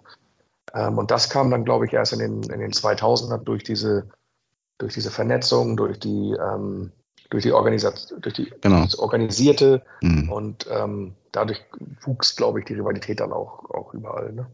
Mhm. Aber das, ähm, ja, da, da war ich, glaube ich, dann auch einfach noch damals ein bisschen zu jung, um ja. das jetzt wirklich seriös beurteilen zu können. Wie ist das überhaupt bei dir? Also äh, gegen wen hast du denn die höhere Abneigung? Gegen äh, St. Pauli oder gegen Werder? Auf jeden Fall gegen St. Pauli. Ach ja. okay. Ja. Ich finde das, das kann sich wieder ändern. Ja. Das kann sich wieder ändern, wenn wir, wenn wir, ähm, wenn wir zehn Jahre lang in Folge nicht mehr gegen St. Pauli spielen und nur noch gegen Bremen. Ja. Dann kann das so sein, dass sich das wieder ändert. Aber aktuell ist es ganz klar gegen St. Pauli. Bremen ist aktuell sportlich ja, kein, kein, kein Konkurrent mehr, muss man leider ja. so sagen. Mhm. So, auch wenn das möglicherweise sich wieder verändert ähm, und wenn die auch, auch wenn ich glaube, fest glaube, dass, dass die, die sportliche Qualität gar nicht so ein großer Unterschied ist. Ähm, aber ich meine, in den letzten, jetzt kommen wir ins sechste Jahr, wo wir dann irgendwie noch einmal dieses sogenannte Nordderby irgendwie hatten oder zweimal dann mhm. in einer Saison. Ähm, aber dafür schon irgendwie zehnmal das, das Derby gegen St. Pauli. Und ähm, mhm. da geht es dann um die Vorherrschaft in der Stadt. Und äh, ja. das ist gerade hier in der Umgebung, also ja. selbst hier in meiner Kleinstadt Buxtehude, wo, wo die Stromkästen gefühlt ähm, jede Woche eine andere Farbe haben. ähm, und Gott sei Dank ist es aktuell nicht mehr so. Mittlerweile sind sie schon seit relativ langer Zeit irgendwie blau-weiß, schwarz, die Stromkästen. Aber eine Zeit lang war es wirklich so, dass sie irgendwie farblich äh, wöchentlich gewechselt haben da ist das dann einfach das absolut präsentere Derby. Ne? Also ja, da, ist, ja. da ist Bremen, ist aktuell fehlt mir da jeglicher Bezug zu irgendeiner Rivalität.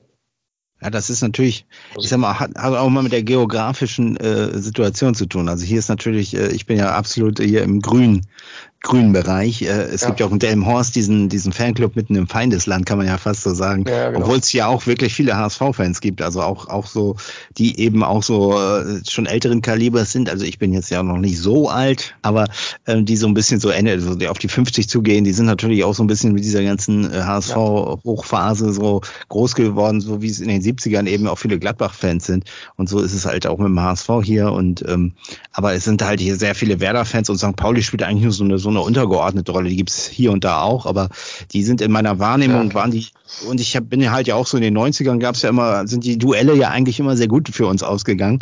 Ähm, deswegen habe ich die gar nicht so, die habe ich, wenn ich mal ehrlich bin, gar nicht so richtig ernst genommen. Ne? Das, äh, da habe ich immer gedacht, so die, nee. ja, da kommt der große HSV und gibt's dann. Genau, hat man auch früher nicht. Ich meine, wir hatten, das, das, wir hatten Anfang der 2000er ja auch eine Phase, wo, wo, wo der, die erste Mannschaft des HSV ähm, ne Quatsch, umgekehrt, die, die zweite Mannschaft des HSV gegen die erste Mannschaft von St. Pauli das Derby gespielt hat in der dritten Liga. Ne?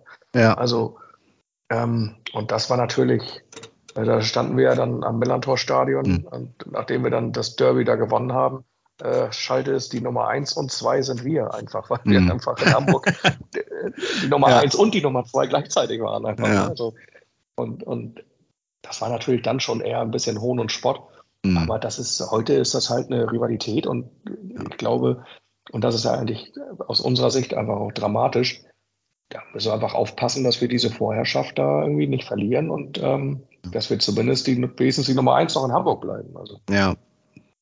Also das ist ja wenigstens, selbst wenn wir die Derbys verlieren, dass wir trotzdem am Ende der Saison immer noch vor ihnen stehen und hoffentlich bleibt es ja, auch genau. so. Hoffentlich ist der Zustand, hat, hat er bald mal ein Ende. Aber kommen wir noch mal, äh, springen wir noch mal in die 90er zu, zu jetzt gewissen Spielen, also die dich vielleicht so ähm, also so vielleicht mal so zwei, drei Spiele nennen, die, wo du sagst, ja, das war absolut äh, gigantisch, das war richtig geil. Ich denke, wir haben wahrscheinlich ein, ein gemeinsames, denke ich mal. Ich habe mir mal zwei, drei rausgesucht, äh, so aus den 90ern, die mich äh, völlig fasziniert haben, die ich dann auch, ähm, ich nenne jetzt mal nicht das Spiel, wo ich im Stadion war, weil das war vom Spiel her, es war total langweilig, aber es war das Stadionerlebnis geil, aber was ich so am Fernseher oder am, am Radio auch mitbekommen habe. Aber fang du mal an, was, ähm, wo du sagst, also das war gigantisch oder das war richtig mitreißend. Das 3-1 gegen Bayern habe ich ja schon, habe ich ja schon genannt. Das war Anfang der 90er, ähm, ne? Ja. Das war Anfang der 90er, es muss so 92, 93 gewesen sein. Mhm. Ähm, da war ich auch im Stadion, das war, war totaler Knaller. Ähm, das war wirklich, äh, auch die Stimmung da, das war wirklich äh, außergewöhnlich.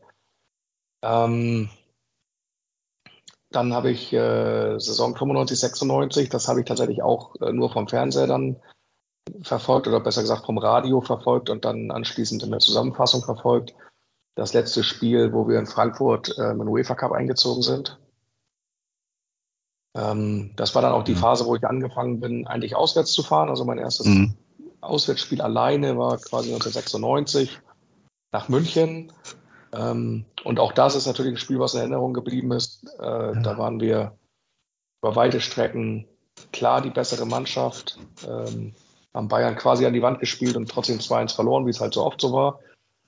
Und wahrscheinlich haben wir sie auch gar nicht an die Wand gespielt, aber es ist halt so mein. Hat da der Breitenreiter nicht ein Tor geschossen? Ich meine. Ja, es kann sein, ja. Es kann ja. sein.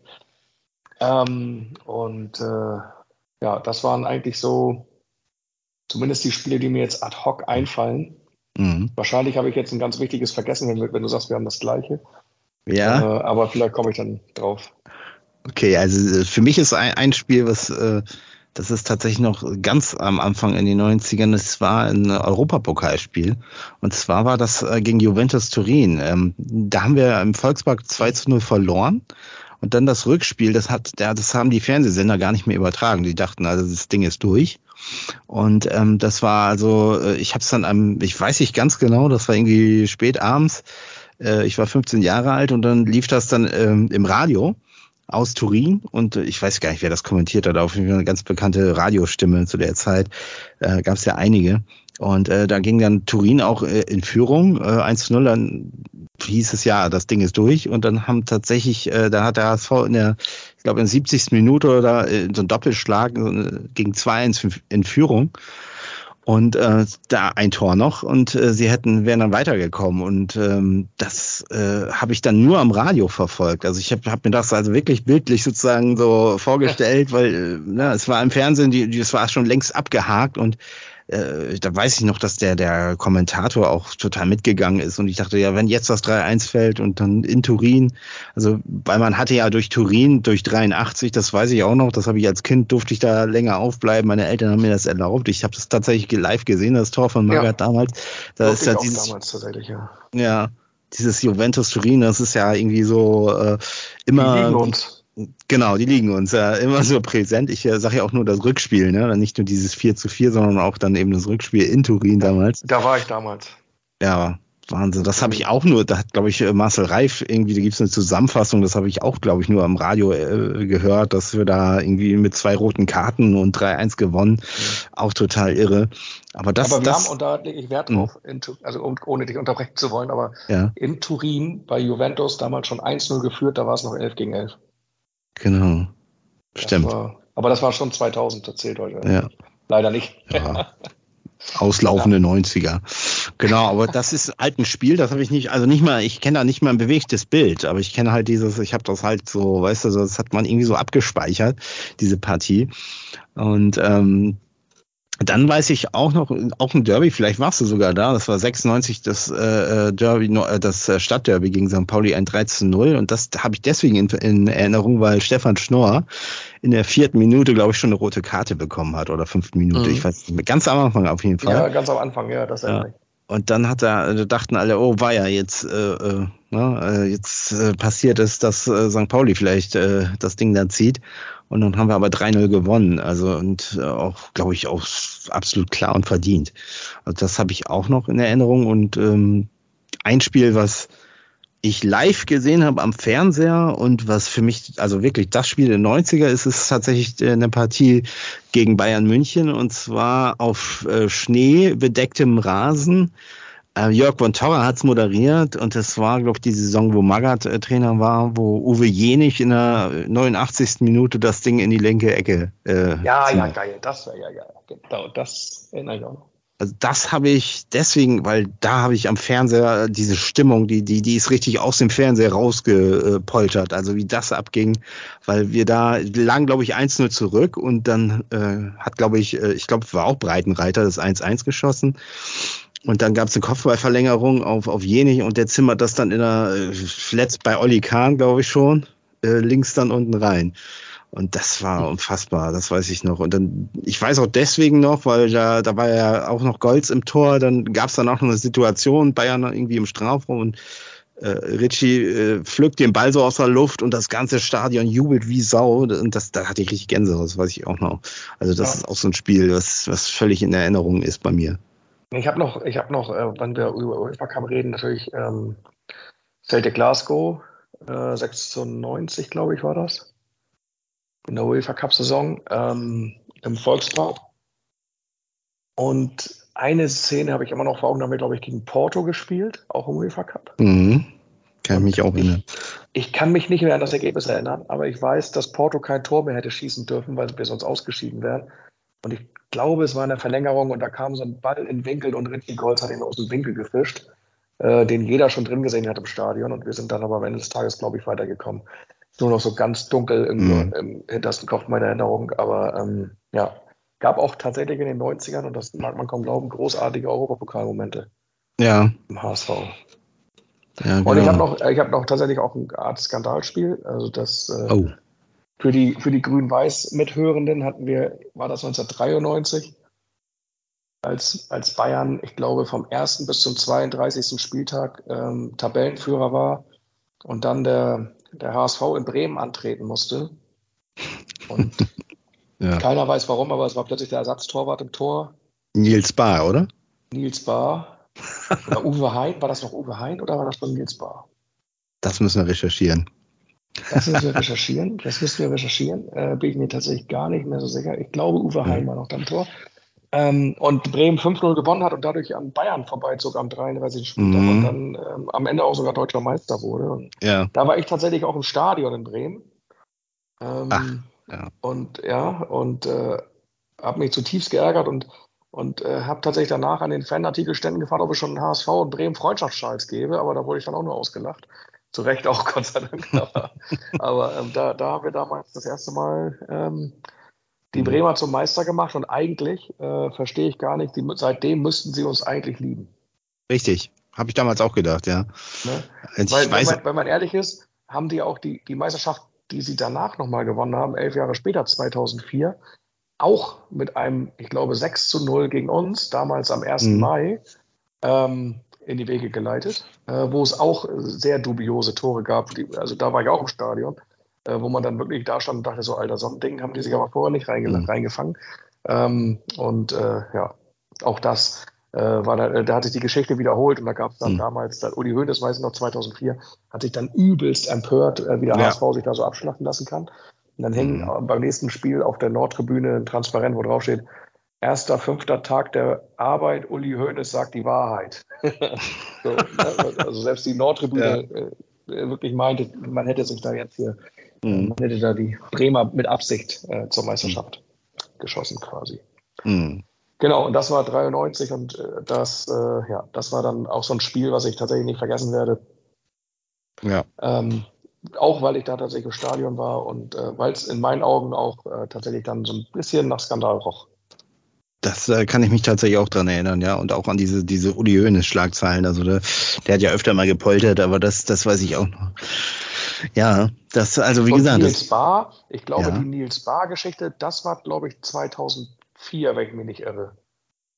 Weil ich glaube, da war ja. auch der Ersatztorhüter am Tor. Und Aber das war dann, glaube ich, Nils Bar.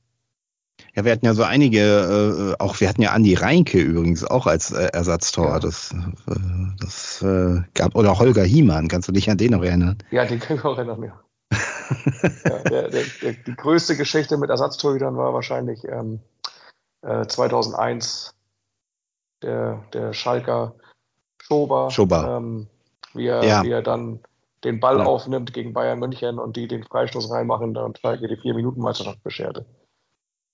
Richtig, richtig, auch genau. Eine Geschichte, die man sich eigentlich auch, die kann man im Drehbuch. Kann man nicht ausmalen, ja. Nee, im Drehbuch würde man die nicht schreiben, wenn man einen Film drehen würde, weil man sagt, das ist zu absurd einfach. Das glaubt einem keiner. und, und so ähnlich hat es sich dann ja wieder in Sandhausen abgespielt, ne? Also. Ja. Tja. Ja, also es gibt also viele Highlights, aber es gibt auch eben viele Lowlights. Also wie gesagt, es gab immer so ein ja, es ist, äh, ich kann mich auch erinnern, dass es viele, viele äh, Saisons gab. Ich glaube auch eine unter Müllmann, wo man zeitweilig äh, tatsächlich oben angeklopft hat, fast äh, auf Platz eins war. Und ich weiß auch, glaube ich, irgendwie eine mega Hinrunde gespielt hat und dann aber total abgeschmiert ist wieder und dann irgendwie immer so auf Platz 12 bis 14 gelandet ist. Das, äh, das assoziiere ich auch mit den 90ern total, ne? Dass man irgendwie mhm. immer mit großen Erwartungen, auch mit Ivan Auskas, dieses 5 zu 2, äh, das stimmt, das war auch noch so ein Spiel, was auch noch in meiner, da ja, gab's gegen Nürnberg damals, ne? Gegen, das war RAN, diese RAN-Sendung, diese erste Staffel, glaube ich, überhaupt, da haben die angefangen. Was, die erste Sendung von RAN. Seit eins überträgt das und dann so auch ganz frisch und neu und dann äh, siehst du da diesen Ivanauskas, der da äh, plötzlich da ein paar Dinger reinhaut, wo du denkst, Alter, jetzt geht's aber ab hier und äh, erste Spiel, glaube ich, war das nicht, war das gegen Nürnberg 5-2 ja, oder so? 5-2. Gegen Nürnberg, glaube ich, ne? Genau. Und hat er, glaube ich, zwei oder drei Tore geschossen. Genau. Und dann, äh, ja, Stimmt. ist er so ein bisschen versiegt, leider. Also da konnte diese hohen äh, Erwartungen dann irgendwie nicht so ganz erfüllen. Aber er war immer mit, mit Einsatz dabei. Und ich kann mich auch erinnern, ich weiß nicht, ob du die Szene kennst, da in einem Spiel zieht ihn noch irgendjemand an der Hose, da sieht man dann auch mal sein Gemächt. Ja, das kann, da kann ich mich nicht erinnern tatsächlich. Ja, Aber ja. ich erinnere noch eine Szene, und das war auch, wir müssen ja auch ein bisschen was für die, für die grün-weißen Zuhörer machen. Ja. Ähm, Pokalspiel in Bremen, aber nagel mir nicht auf die oh, Saison fest. Jetzt weiß ich, was ähm, du Da hat der HSV ähm, 3 zu 2 hinten gelegen und schießt in der 90. Minute, ich glaube, das 3-3. Und der Schiedsrichter hebt die Fahne und da gab es das erste Mal in meiner Wahrnehmung das passive Abseits. Da stand nämlich ein HSV-Spieler äh, ja. wie im 5-Meter-Raum oder so, hat den Ball aber nicht berührt, ist ne, so alles äh, Schiedsrichter auch, also Torwart Ja. auch irgendwie wohl einigermaßen freie Sicht, aber ähm, er stand Mhm. eben im Abseits und auch wenn er nicht ins Spiel eingegriffen hat. Und dann wurde das Tor aberkannt. Und Mhm. ich saß damals im alten Weserstadion relativ nah an der Ostkurve sogar, also völlig im Bremer Bereich. Und zu diesem Linienrichter rannte Ivanauskas hin und ich bin auf der Tribüne zusammengezuckt, weil ich gedacht habe, der frisst ihn gleich auf. Ja, Also seiner unnachahmlichen Art, wie er Ja. gucken konnte, ja, so, ist er zu diesem Linienrichter hin, also direkt quasi vor, also gut, war natürlich auch Luftlinie wahrscheinlich 50 Meter oder so, aber Ja. quasi direkt vor meinen Augen und werde ich nie vergessen. Und dann ähm, kam im nächsten Gegenzug kam dann auch der Das- Torwart mit nach vorne und dann Und hat dann- Bremen so einen Konter ins leere Ja. Tor gemacht zum 4-2 Ja. das ist 4-2 ausgegangen, das Ding. an das Spiel kann ich mich auch erinnern, weil ich bin ja auch großer Pokalfan und ich, ich glaube, das war schon irgendwie weiter, ne? Achtelfinale oder Viertelfinale, weiß ich gar nicht mehr. Ja, kann Aber- sein, ja. Und da habe ich dann auch gehofft natürlich, dass wir da weit kommen. Und äh, auch in Bremen ja. Und ich weiß, dass der HSV auch relativ gut eigentlich mit, äh, mitgehalten hat da in dem Spiel und dass da was ging. Und dann hat aber irgendwie Werder ganz äh, ja, eiskalt zugeschlagen. Und das hat mich. Ja, das, wir haben das, Ja. also der HSV hat dann das 3-3 geschossen ja kurz vor Ja, Schluss ja, quasi. Also genau. Das war Ja. ein Spiel auf Augenhöhe und das hätte Mhm. beide Richtungen kippen können, so wie ich das in Erinnerung habe zumindest.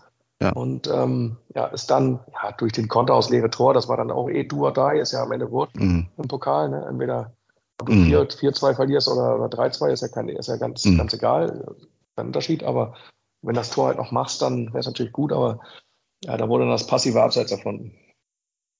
Aber dafür haben wir dann ja im Weserstadion, ich glaube eine Saison später oder zwei Saisons später, das 4 zu 1 geholt mit, mit Zarate eben und ich glaube auch ein Eigentor war da. Genau. Eigentor war da, glaube ich, auch bei. Ja, Daran sein. kann ich mich auch noch das sehr war, ich gut glaube, das erinnern. einzige Spiel von Zarate, was er ein Tor gemacht hat bei uns. Ne? Ja auch, Genau. Genau, genau richtig. Das habe ich auch nur vom Fernseher damals verfolgt Mhm. quasi, aber das war natürlich auch dann ein Mhm. bisschen Balsam auf die Pokalwunde. Auf jeden Fall. Eine Sache muss ich ja noch mal, noch mal kurz äh, sagen. Wir haben ja noch ein paar Punkte eigentlich, was die 90er angeht, ver vergessen, Ja, die man, also die zumindest noch einmal erwähnt haben möchte. Nämlich, gerne. Du, ähm, wir sind 1994 open-minded. Ja, sehr gut. 1994 wurde das, unser, unser Stadion abgerissen, Roten Baum. Äh, damals für den sozialen Wohnungsbau. Heute stehen da irgendwelche Luxusvillen. Tatsächlich das altehrwürdige Roten Baumstadion. Ja, 1995 wurde Uwe Seeler unser Präsident. oh ja. Da kann ich mich auch noch sehr gut dran erinnern. Und da gibt es dann, glaube ich, auch noch diese ganzen Geschichten über Jutebeutel, Autowachs und Ostimmobilien, Oh ja, kann ich mich auch dran erinnern. Mhm. die auch noch richtig gut in den 90ern Ja. waren.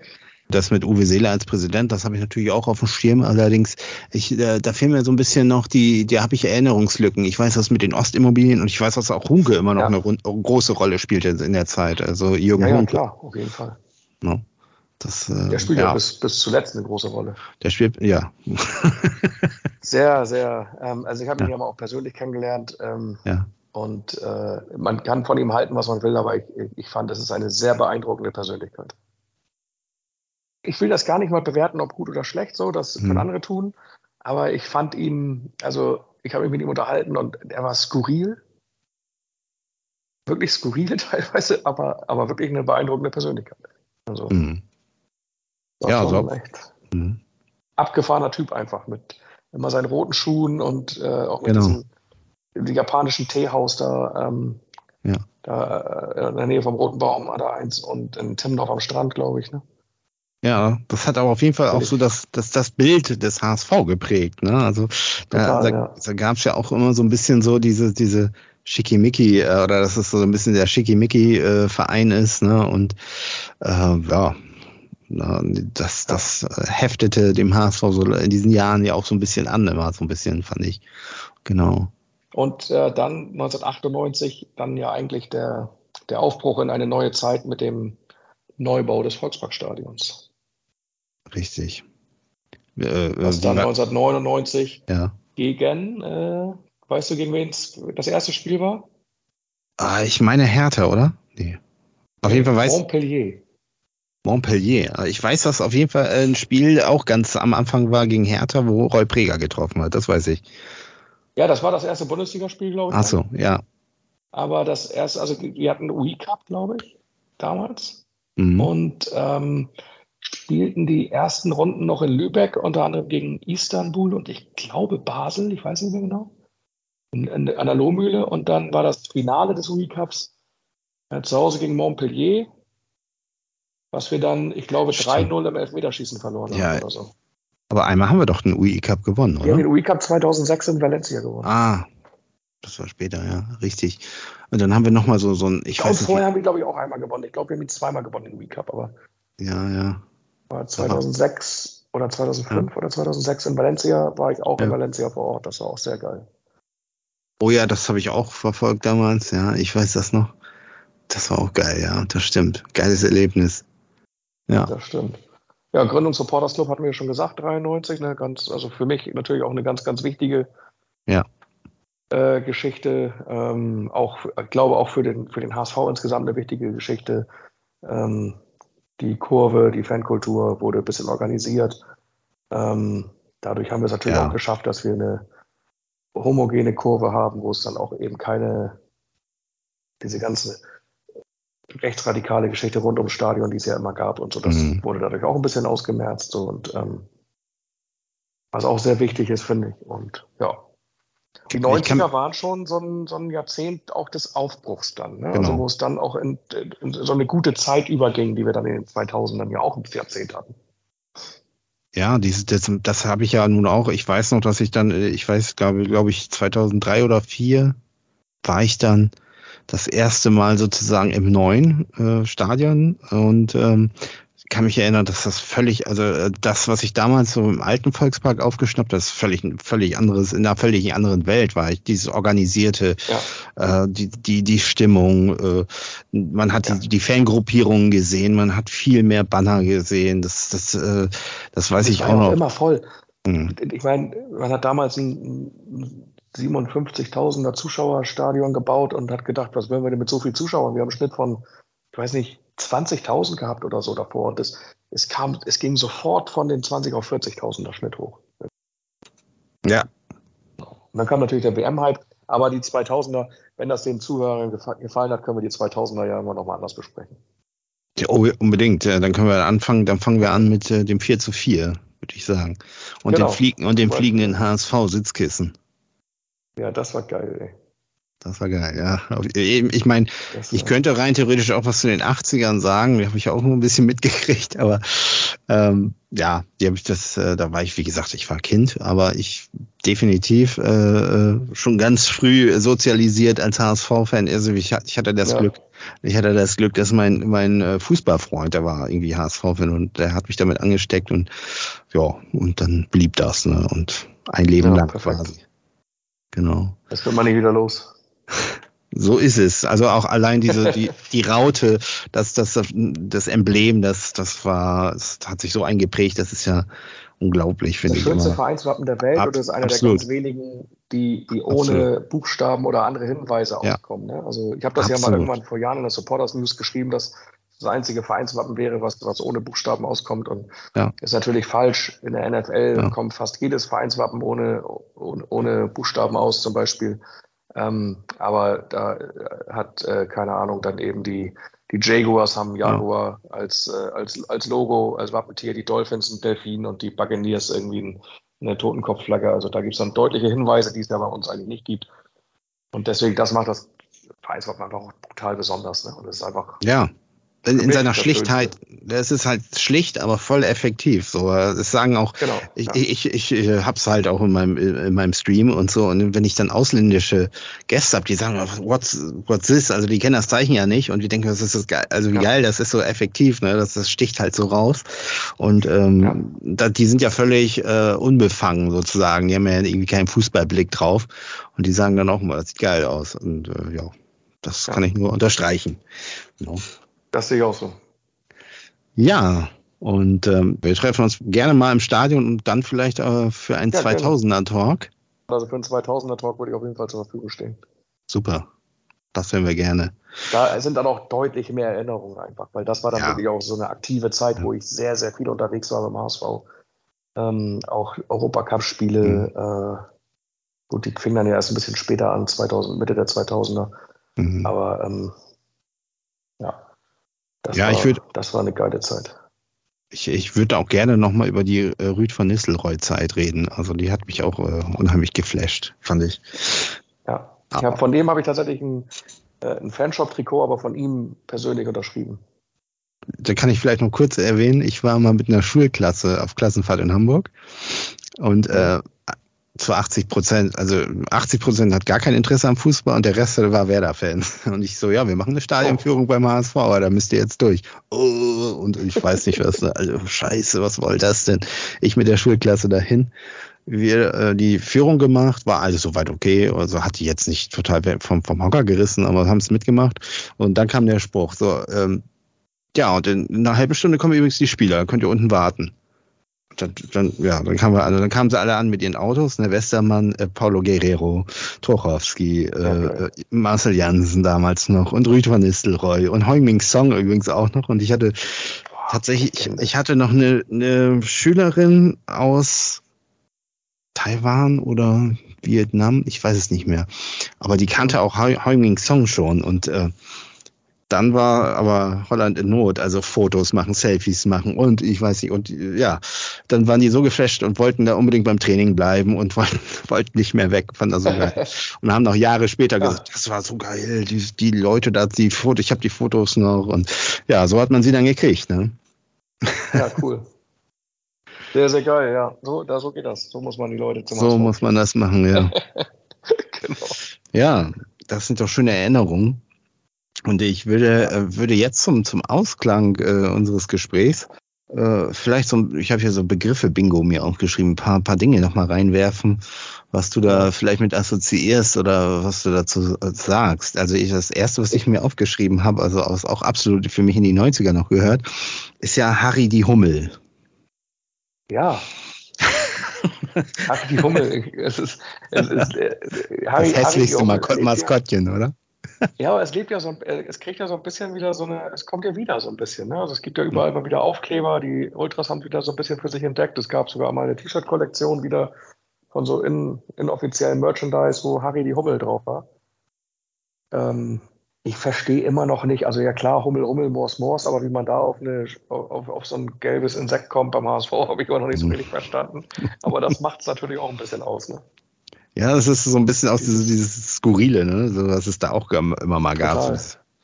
Ich glaube auch, ich glaube, zu der, zu der Zeit war auch Carlo von Tiedemann noch äh, äh, Stadionsprecher, oder? Ja, ja, total ja. legendär, Carlo von Tiedemann, der. Und, ja. Und ab und zu, der von der, der Tagesschau auch, ne? Der William Wieben, oder wie der heißt, der war doch auch ab und zu da, meine ich. Ja, nee, Joe Brauner. Ne? Carlo von Tiedemann, Joe Brauner, auch ja. großer HSV-Fan, ja. Äh, genau, aber ähm, ja, Carlo von Tiedemann, legendär. Genau. Legendär. Dann, dann, was ich noch aufgeschrieben habe, das, was mir auch absolut immer noch so, was ich auch völlig mit den 90ern verbinde, ist dieses, diese Zeit, wo wir gar keinen Trikotsponsor hatten, wo wir, wo nur diese HSV-Buchstaben so ein bisschen schräg und irgendwie überhaupt nicht richtig ja. ein, äh, zugeordnet, irgendwie so, so da irgendwie so hingeklatscht. Ein großer Skandal eigentlich. Ja. Das war ja ein Riesenskandal damals. Ich weiß nicht, ob du das weißt. Das war ja TV Spielfilm, war ja Trikotsponsor. 96 oder so. Und ja. die sind dann kurz vor Saisonende, haben sie gesagt, weil der HSV so schlecht performt, möchten die hier kein Negativ-Image und haben den Schriftzug von der Brust genommen. Genau. Und daraufhin wurde dann HSV mhm. auf die Brust gemacht. Ähm, und genau, das ist auch so ein Punkt, den hatte ich mir vorhin auch nochmal irgendwie notiert. Und das ist, da, da war ich so sauer. Ich habe mir nie wieder eine Zeitung von denen gekauft. Deswegen sind die auch pleite, weil ich mir nie wieder eine Zeitung von denen gekauft habe. Richtig. So, damit das mal klar ist, also einmal klargestellt. Ja. Und ich war auch so sauer, dass die dann ja 2001 oder so wieder einen Sponsoring-Vertrag beim HSV gekriegt haben für einen. Ja. Da stand dann ja wieder ein TV-Spielfilm auf der Brust. Mhm. Das habe ich wirklich nicht verstanden. Also das fand ich wirklich richtig scheiße. Ich weiß nur, dass dass ich tatsächlich, bevor TV-Spielfilm äh, Sponsor wurde, dass ich die Zeitung immer hatte. Also dass ich die tatsächlich gelesen, also dass wir die als, das war quasi die, für mich die Ablösung der Hör zu. Also Hör zu war für mich 80er und dann gab es die TV-Spielfilm, ne? Äh, und, und genau. erst und fand ich das eigentlich ja, gut. Genau, ja, ja, gut, total, weil ein ganz neues Konzept einer Fernsehzeitung gefühlt auch irgendwie ja, damals so. Absolut, ja. Aber dann gab es ja, genau, dann kam, dann war die Saison zu Ende und dann haben sie die Vorbereitung wieder mit den TV-Spielfilm-Trikots gemacht die dann aber nur in den Testspielen zum Einsatz kam und dann kam Hyundai als neuer Sponsor und hat mhm. TV-Spielfilm abgelöst. Und also mit diesen, die Trikots gab es dann auch sogar zu kaufen, aber es wurde nie ein mhm. Pflichtspiel damit gemacht. Dann kam Hyundai auf die Trikots. Mhm. Genau. Also ein Trikot hast du nicht mehr mit den HSV-Buchstaben, oder? Nee, das gab es auch nicht zu kaufen so. Da gibt es nur auf dem Schwarzmarkt wahrscheinlich. Ähm, also ich glaube, wenn das jemand findet, der das dann als, als im Spiel getragenes Trikot hat, ähm, ja. Weil anders gab es das meines Wissens gar nicht, dann gibst du da eine gute, gute vierstellige Summe für aus, wenn du es mhm. haben willst, glaube ich. Da hört bei mir dann auch die Liebe auf. Ja, das glaube ich. Das irgendwo, irgendwo ist auf dem Schluss. Aber das Sharp-Trikot war ja auch noch Anfang der 90er. Das äh, ist ja auch noch sehr markant. Ich habe sogar eins noch. Äh, das, ich glaube, das war aber. Äh, von, ja. ja, die, die passen mir überhaupt nicht mehr, muss ich ganz ehrlich sagen. Die kann ich mir übers Bein ziehen. Ja, ich habe mir, ich hab mir vor zwei Jahren, glaube ich, eins gekauft. Das habe ich bei so einem italienischen Händler gefunden. Ja. Das ist für mich das schönste Trikot, was wir jemals hatten. Der Trikotsatz 9091 da gab es das in weiß und das hatte über die mhm. Schultern so rot-blau-rote Streifen. Ja. Und genau. äh, das gleiche gab es in blau mit weiß-rot-weißen mhm. Streifen. Mhm. Und das habe ich, das blaue, ähm, habe ich vor, ich glaube, zwei Jahren beim Händler in Italien gefunden, auch in meiner Größe. Ähm, in einem Zustand wie aus dem Fanshop. Wirklich sensationell. Mhm. Äh, und ich glaube, da habe ich 240 Euro für ausgegeben oder so das ist dann schon, äh, das war auch sehr an der Grenze. Aber, ja, aber manchmal das, muss es Das war immer mein Trikot, ja. was ich haben musste. So. Die Sharp-Trikots sowieso für mich die schönsten Trikots, die, also von alle Sharp-Trikots die schönsten, die wir, die wir eigentlich in der Geschichte mhm. hatten. So. Ja, schlicht, aber effektiv. Ja, ja und also, einfach auch so geile Designs. So finde ich mit diesem, mit mhm. diesem, dieses andere, was da mit Sharp U-Cam auch noch kam, mit diesen drei großen Streifen über die Schultern. Ähm, da gab es so geile Dinge. Die waren, die mhm. fand ich alle richtig gut. Ja. Dann habe ich mir noch aufgeschrieben, genau. das ist äh, tatsächlich, das hätten wir eben bei unseren Anekdoten, äh, als wir eben so ein bisschen, kannst du dich daran noch erinnern, in dieser Kategorie wären, aber ich äh, bin da nochmal wieder beim Ritchie, aber kannst du dich noch erinnern, dass er mal im Sturm gespielt hat? In Rostock, ne? In Rostock, ja. Das weiß ich oder auch noch. Oder, da ist, er, ist, er da, ist er da eingewechselt worden oder ist dann ein anderer Torwart eingewechselt worden? Der hat, er hat einfach ein anderes Trikot gekriegt und ist dann aus dem Tor raus, weiß ich gar nicht das, genau. Die müssen ja einen Feldspieler ausgewechselt haben, oder? Die müssen ja, einen Feldspieler ausgewechselt haben, um einen Ersatztorwart einzuwechseln und Ritchie Handschuhe aus, anderes Trikot an und. So war es auch. Genau. Und, und da, raus da, aus dem Tor quasi. Da weiß ich noch, dass Hermann Rieger hinten, das, das, das haben sie über, übertragen damals, irgendwie so mit, mit mhm. hier, hier, Panzertape nicht, so mit, äh, wie nennen wir das, Malerkit hier, so, äh, ne, weißt ja, du, hier so mit so einem Tape hat er irgendwie da eine Tape, Nummer raufgemacht. Eine, eine Nummer raufgeschrieben und ab in den Sturm. Das fand ich auch sehr skurril, die, ja. die Nummer.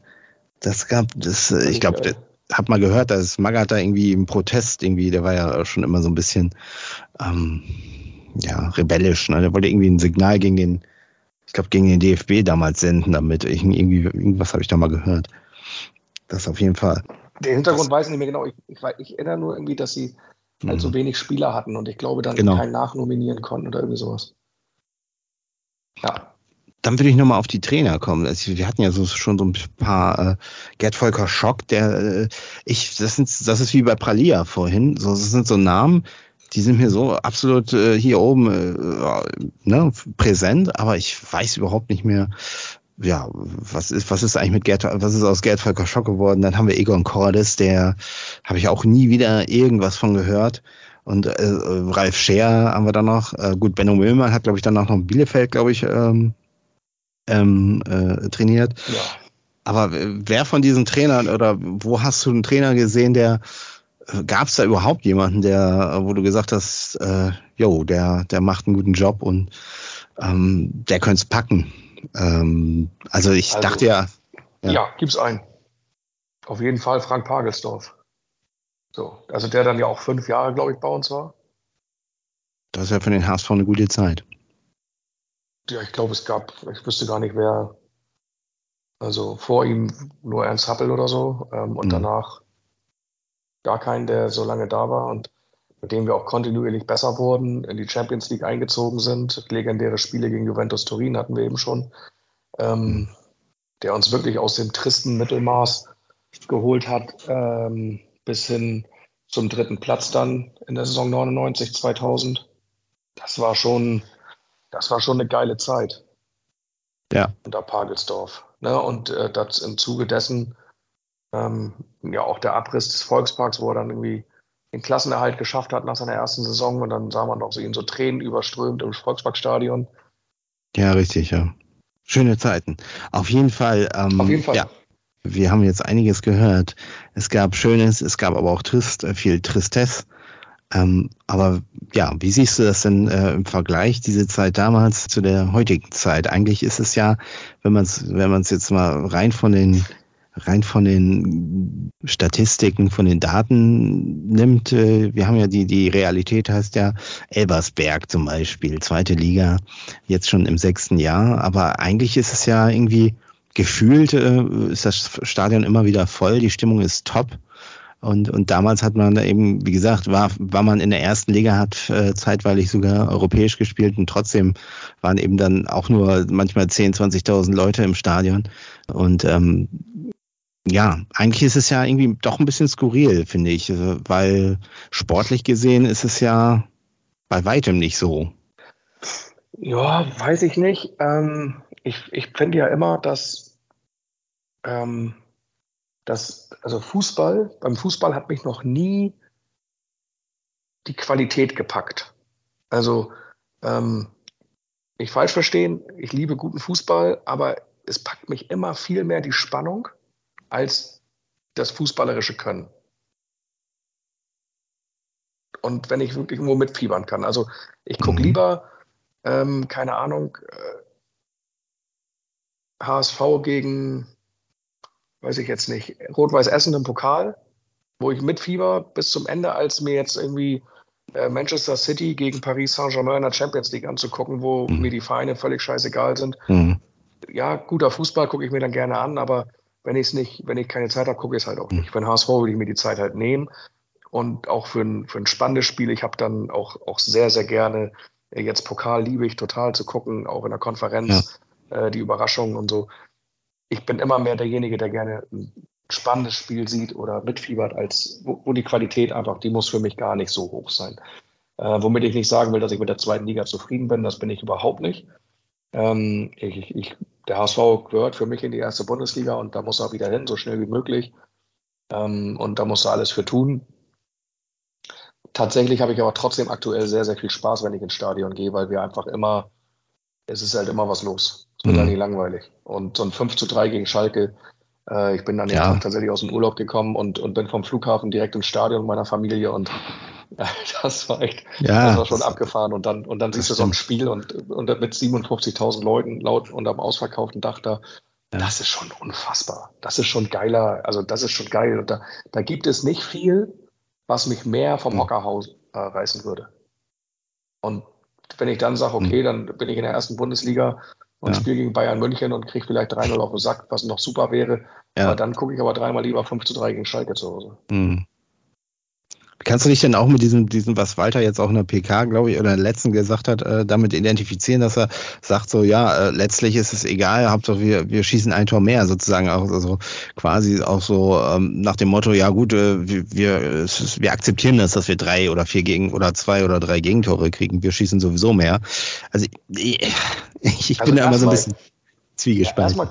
Ja, das verstehe ich total, ich auch. Erstmal verstehe, glaube ich aber nicht, dass dass Walter das wirklich ernst meint. Ich glaube, Walter ist, ist manchmal einfach, er kommt ja auch immer so arrogant rüber, aber ich ja. meine, wenn die Leute ihn darauf ansprechen, er ist alles andere als zufrieden, wenn wir in Essen drei Gegentore kriegen. Da bin ich mir hundertprozentig sicher, dass ihn das richtig wurmt.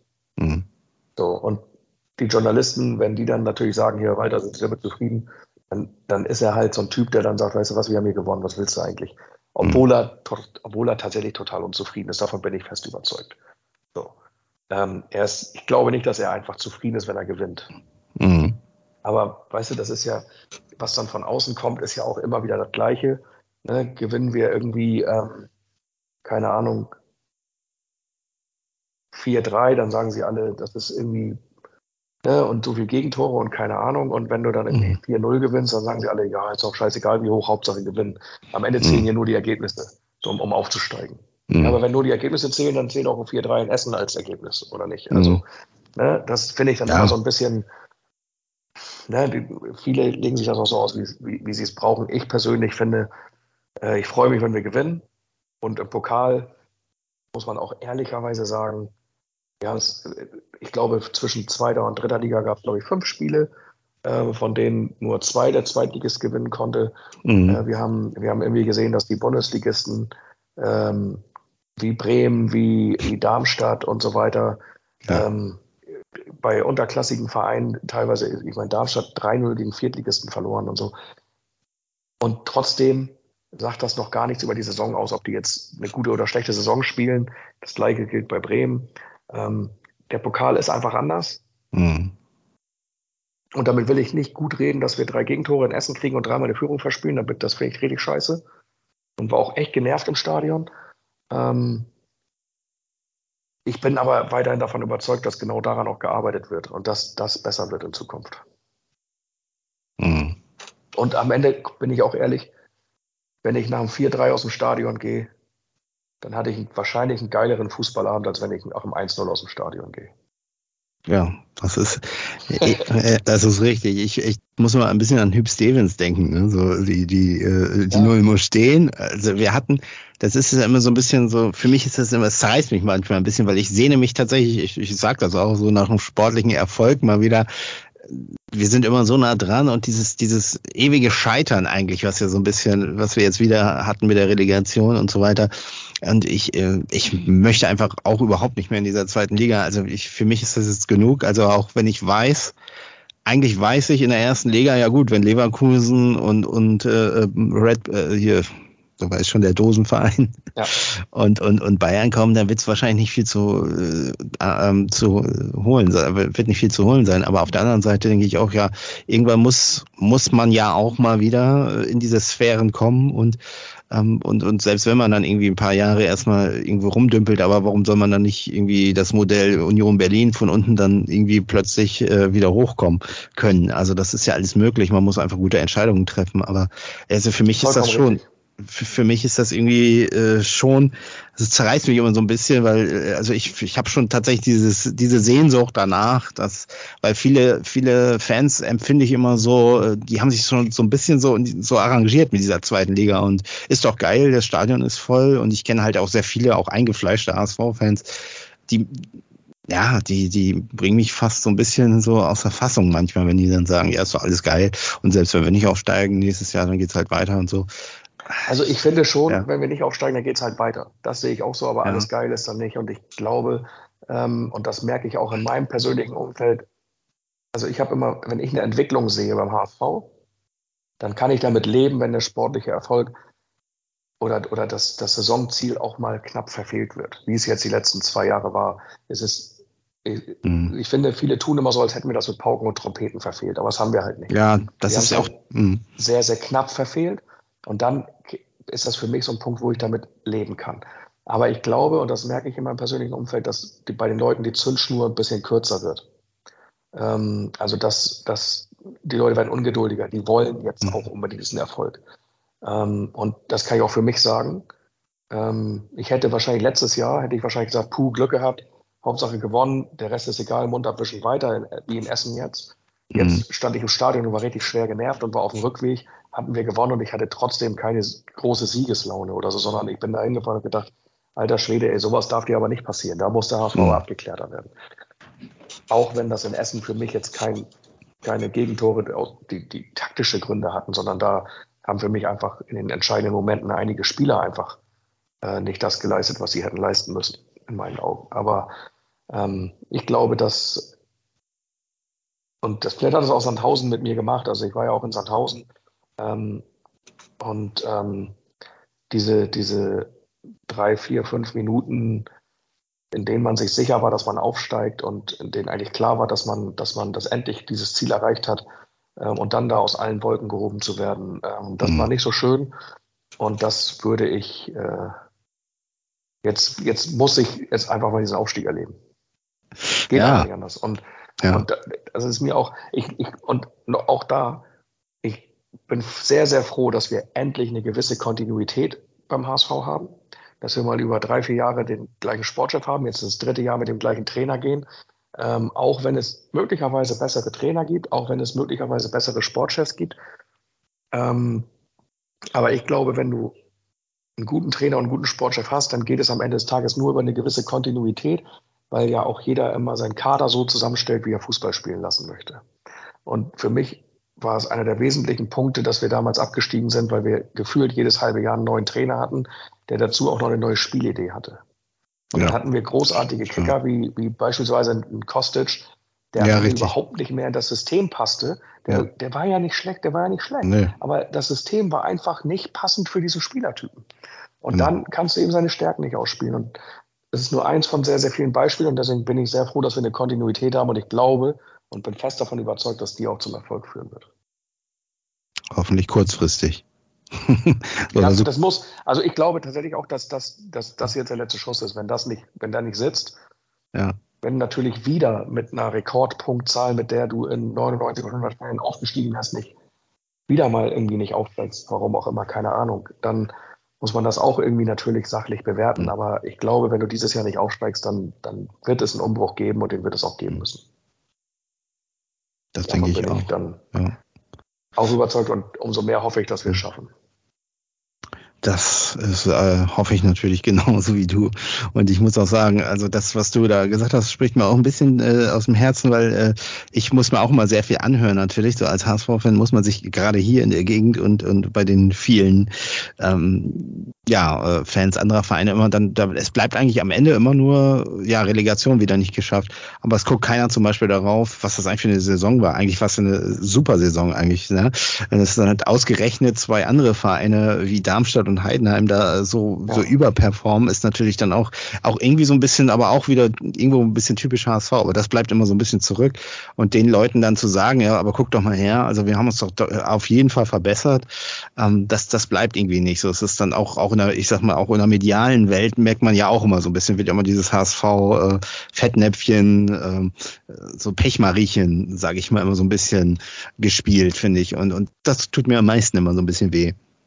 Ja, aber du bist im Moment tatsächlich in der Lage, ich glaube, was, was wir von ähm, 2000, ich sag mal 12 bis 2018 erlebt haben, war halt auch einfach selbstgemachte ja. Dummheit, selbstgemachtes, also das haben wir, da haben wir alles falsch gemacht, was man falsch machen konnte und sind vollkommen zurecht abgestiegen und waren auch, also jedes, jede, jede Woche ein neues Fettnäpfchen äh, von, keine Ahnung, verlorenen Rucksäcken und, und, und mhm. was nicht alles.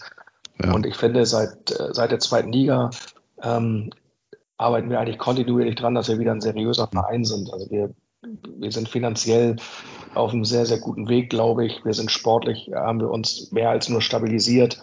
Ich, ich, finde, wir verbessern uns jedes Jahr, auch wenn es nur sehr, sehr kleine Schritte sind und ich gerne mal einen größeren dazwischen hätte, ähm, sind wir stabiler geworden. Wir, und das fand ich dieses Jahr beeindruckend, konnten die Leistungsträger wieder alle halten. Ähm, ob es ein Glatzel, ein Reis oder ein Heuer Fernandes war, ein Meffert, ein Schonlau. Ähm, die konnten alle gehalten werden. Ähm, wir haben eine Saison gespielt, mit der, ich glaube, 24 von 25 Mal ist man mit 66 Punkten direkt hochgegangen. In den letzten fünf Jahren, glaube ich, viermal als Meister. Und wenn wir die 66 Punkte erreichen, dann reicht es halt für eine Relegation gegen, gegen eine Mannschaft, die äh, ja, in der Rückrunde Tabellenachter war, glaube ich, ne? Stuttgart, also keine Ahnung, mhm. in der Bundesliga, ja. wo, wo, du dann einfach auch natürlich keine Chance siehst nach sechs Jahren oder fünf Jahren zweiten Liga. So, das ist natürlich auch klar. Und das, das ist aktuell ist es so ein bisschen Pech, wofür wir aber nicht viel können. Und auch das muss ich nochmal sagen, wenn man in Regensburg rechtzeitig abpfeift, ja. dann steigen wir auf. Und dann ja. hast du genau die gleiche Saison gespielt, aber sie wäre ein Erfolg gewesen und jetzt ist sie ein peinlicher Misserfolg. Und da geht ja, genau. mit. Richtig, die Betrachtungsweise geht mir einfach viel zu kurz. Du kannst nicht sagen, wenn man in Regensburg früher abpfeift, dann waren, haben wir eine super Saison gespielt, weil wir sind direkt aufgestiegen. Und wenn wir in Regensburg drei Minuten länger spielen lassen, dann war die hm. Saison für den Arsch und wir waren nicht erfolgreich. Das, und da gehe ich nicht mit. Ja. Das, was wir geleistet haben, war eine gute Saison. Das sehe ich auch. so, die ja. verdient gehabt hätte. So. Ja. ja. dann äh, bleibt mir jetzt zum, zum Ende nur der, vielleicht noch der Ausblick. Äh, erstmal die Frage, bist du denn Samstag im Stadion? Ja, bin ich ja, tatsächlich. Also es ist natürlich, es, bei uns fängt jetzt so ein kleiner Schulmarathon an. Also ja. ähm, die Ferien sind ja zu Ende, haben wir ja vorhin schon mal, war das glaube ich ein Vorgespräch, aber allerdings ja. besprochen. Das heißt, äh, morgen muss meine große Tochter das erste Mal zur Schule wieder äh, aufs Gymnasium. Äh, am ja. Freitag kommt meine kleine Tochter dann auf ihre weiterführende Schule. Und am Samstag haben wir in der Familie noch eine Einschulung. So, und ja. äh, als wenn dann, also ich war nie ein großer Freund der Schule. Die Schule und ich waren immer, standen immer so ein bisschen auf Kriegsfuß. Und wenn ich das dann überstanden habe, dann darf ja. ich auch Samstagabend auf dem HSV als Belohnung quasi. Und dann äh, möchte ich natürlich noch wissen, wovon du ausgehst, also, oder beziehungsweise was du hoffst oder was dein Tipp ist. Also, ähm, was ich hoffe ist, dass wir unsere, unser Abwehrverhalten in den Griff kriegen und mal ein Spiel haben, in dem wir höchstens ein Gegentor kassieren. Und ähm, dass wir natürlich mit drei Punkten nach Hause fahren, das wäre ein nächstes Ausrufezeichen. Ähm, gegen, wenn wir gegen beide Absteiger in den ersten drei Spielen ähm, gewonnen hätten. Das wäre schon geil. Auf jeden Fall. Ich kann es leider nicht sehen. Also das wird das erste, also das einzige HSV-Spiel sein, hoffe ich, in der Saison, das ich nicht sehen werde, weil ich zeitgleich auf äh, einer Bühne stehe und Musik mache. Oh. Deswegen kann ich, aber ich habe schon überlegt, ob ich mir so einen Laptop hinstelle, weißt du so, und dann ähm, das, die Partie dann irgendwie so bei Sky verfolge. Oder mir das flüstern ja. lasse, mal gucken. Ja, ich hoffe das ja, natürlich auch. Live-Ticker irgendwie, das geht dann ja auch, ne? Aber ähm, ja. ja. und auch da muss man ja auch mal, auch, auch da mal, vielleicht, vielleicht haben wir noch die zwei Minuten. Ich Sicher. quatsche mich dann immer gerne ein bisschen, aber gerne. auch da muss man ja mal sagen, als ich, als die Saison angepfiffen wurde und es hieß, Schonlau ist verletzt, Reis ist verletzt. Meffert hat die ganze Vorbereitung nicht mitgemacht. Ähm, keine Ahnung. Dann hast du, das gehst ins erste Saisonspiel mit mit einer Viererkette, von denen drei Spieler wahrscheinlich, also Muheim auch verletzt, äh, von den drei Spielern wahrscheinlich keinen Stamm spielen. Und dann hieß es ja auch in allen Diskussionen, oh Mann, wie soll das gut gehen und so, das, das geht bestimmt schief. Und jetzt haben wir gleich so ein schweres Auftaktprogramm mit Schalke, Karlsruhe, Hertha und Essen im Pokal und so. Das, das geht bestimmt schief. So, und jetzt holen wir irgendwie gegen Schalke einen Sieg, kommen in Essen eine Runde weiter und verlieren in Karlsruhe unglücklich in der 95. Minute. Und trotzdem sind irgendwie alle unzufrieden. Und ja, es gibt viele Punkte, die man verbessern kann, aber ich persönlich hatte echt die Befürchtung, dass wir hier äh, nach zwei Spielen vielleicht mit einem Punkt stehen oder so. Oder dass es auch ganz in die mhm. Hose gehen kann, weil wenn so viele Leistungsträger, die letztes Jahr Stamm gespielt haben, fehlen, dann ist das halt einfach ein Brett. Absolut. Und ja. ich hoffe und glaube auch, wenn dann Sebastian Schonlau, den ich für unverzichtbar halte, wieder fit ist, wenn wir Jonas Meffert wieder auf der Sechs stehen haben, ähm, und wir dann auch danach legen und, und wenn Meffert mal verletzt ist, auch einen guten Sechser im Hinter, äh, hinter äh, auf der Bank haben, der ihn auch würdig vertreten kann und ihm vielleicht auch ein bisschen Druck macht, dann, dann sehe ich eine Saison, in der wir besser aufgestellt sind als letztes Jahr und dann auch aufsteigen werden. Ja, also ich, das Schalke-Spiel hat mich auch völlig mitgerissen, das muss ich auch sagen, weil ich bin auch von was anderem ausgegangen. Auf der anderen Seite äh, denke ich aber auch immer so, das sind eigentlich die Gegner, da hat er das vor eigentlich, oder die hat er eigentlich immer ganz auch gegen Hertha, denke ich, wird es vielleicht auch so sein, äh, ne, so, so auf Augenhöhe, aber es ist immer so schwierig. Ich sag mal, Karlsruhe auswärts hatte ich schon ein schlechteres Gefühl als äh, zu Hause gegen, gegen äh, Schalke. Aber auf der anderen Seite, ja, man muss sagen, vier Punkte, eine Runde weiter im Pokal. Äh, Im Grunde kannst du einen Haken hintermachen, es ist alles gut. Und, und wenn, wenn, wie gesagt, ich sehe das auch so mit Schonlau, äh, dass es wirklich, man, man merkt jetzt wirklich den, den Wert dieses Spielers, ne, den man immer so ein bisschen, so wie Meffert ja auch, die nicht so im Fokus stehen, aber man merkt einfach, dass sie einfach, die sind einfach, die, die sind da, ne? So, so wie Luppi Spörl in den 90ern, der einfach genau. abgeliefert hat, der einfach abgeliefert hat und, und der da war und äh, der einfach genau. nicht groß aus, äh, auffällt, aber der eben unheimlich für die Stabilität in der Mannschaft sorgt. Genau, ne? das ist der Punkt. Ne? Und das ist ja eigentlich gerade für die zentralen Mittelfeldspieler dann auch, die dann vor allen Dingen defensiv agieren, ist das ja auch das Wertvollste. Denn wenn die das ganze Spiel nicht auffallen, dann weißt du eigentlich, dass die ein geiles Spiel gemacht haben. Ja. Dann und hoffen wir mal, gut. dass ja, das. Ich bin da, ich bin wirklich guter Dinge. Ich glaube, die Mannschaft, und das ist, deswegen bin ich auch so froh, dass sie zusammengeblieben ist. Ich glaube, die Mannschaft will wirklich auch, ähm, die, die sieht ja auch, was da passiert. Also ich glaube, ähm, was in Sandhausen da schon war, wenn, ich glaube, wenn, wenn, wenn das dann gut gegangen wäre, das hätten die ihr Lebtag nicht vergessen und das wollen die beim HSV ja. erleben. So. Das stimmt, ja. Und das, dann, dann wird Hamburg abgerissen. Also das wird äh, grandios. Ja. Also das steht hier, das, da äh, bin ich dann auch definitiv in Hamburg, aber ich bin auch vorher in Hamburg. Also ich weiß noch gar nicht, wann äh, ich das erste Mal nach Hamburg wieder fahren kann, also wann es passt zeitlich. Aber ich hoffe, dass ich auf jeden Fall in diesem Jahr das noch ein, zweimal schaffen werde, zu einem Heimspiel zu fahren. Vielleicht auch nach Hannover. Ich, ich habe ja viele Kollegen in meinem Kollegium, die Hannover-Fans sind. Ja. Und die haben schon gesagt, ja, wenn, wenn äh, der HSV da spielt. Und äh, ja, das, das ist dann von nächste Woche schon, ne? Ja, richtig, ne? Aber das ist bei mir auch schon. Ja, das könnte sogar vielleicht sogar klappen. Das äh, muss ich mal gucken. Ja, ich schaff's dieses Mal leider nicht nach Hannover, aber ja. äh, mal gucken. Also von hier aus. Ich will irgendwie also, nach Elversberg, das wäre nochmal ein geiler. Ja, das, aber wo spielen die? Die, die, die spielen doch im äh, in spielen Elversberg, Pool.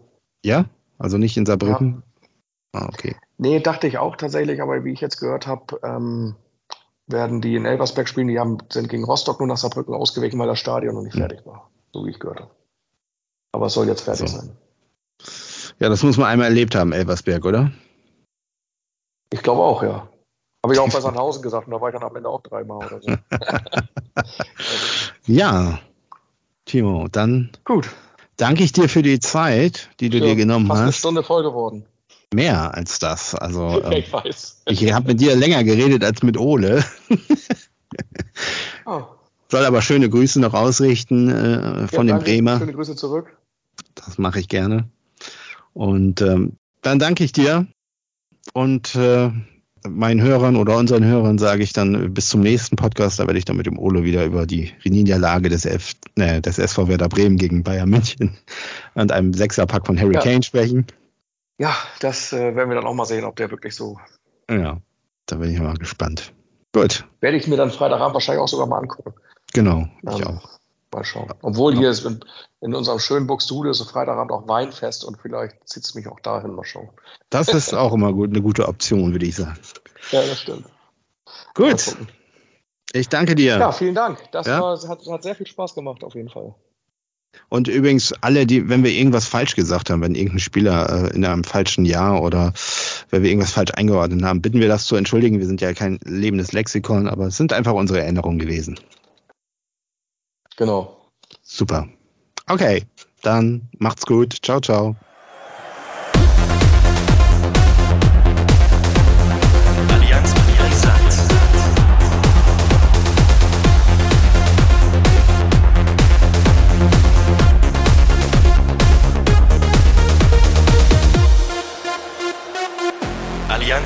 Allianz Brisant.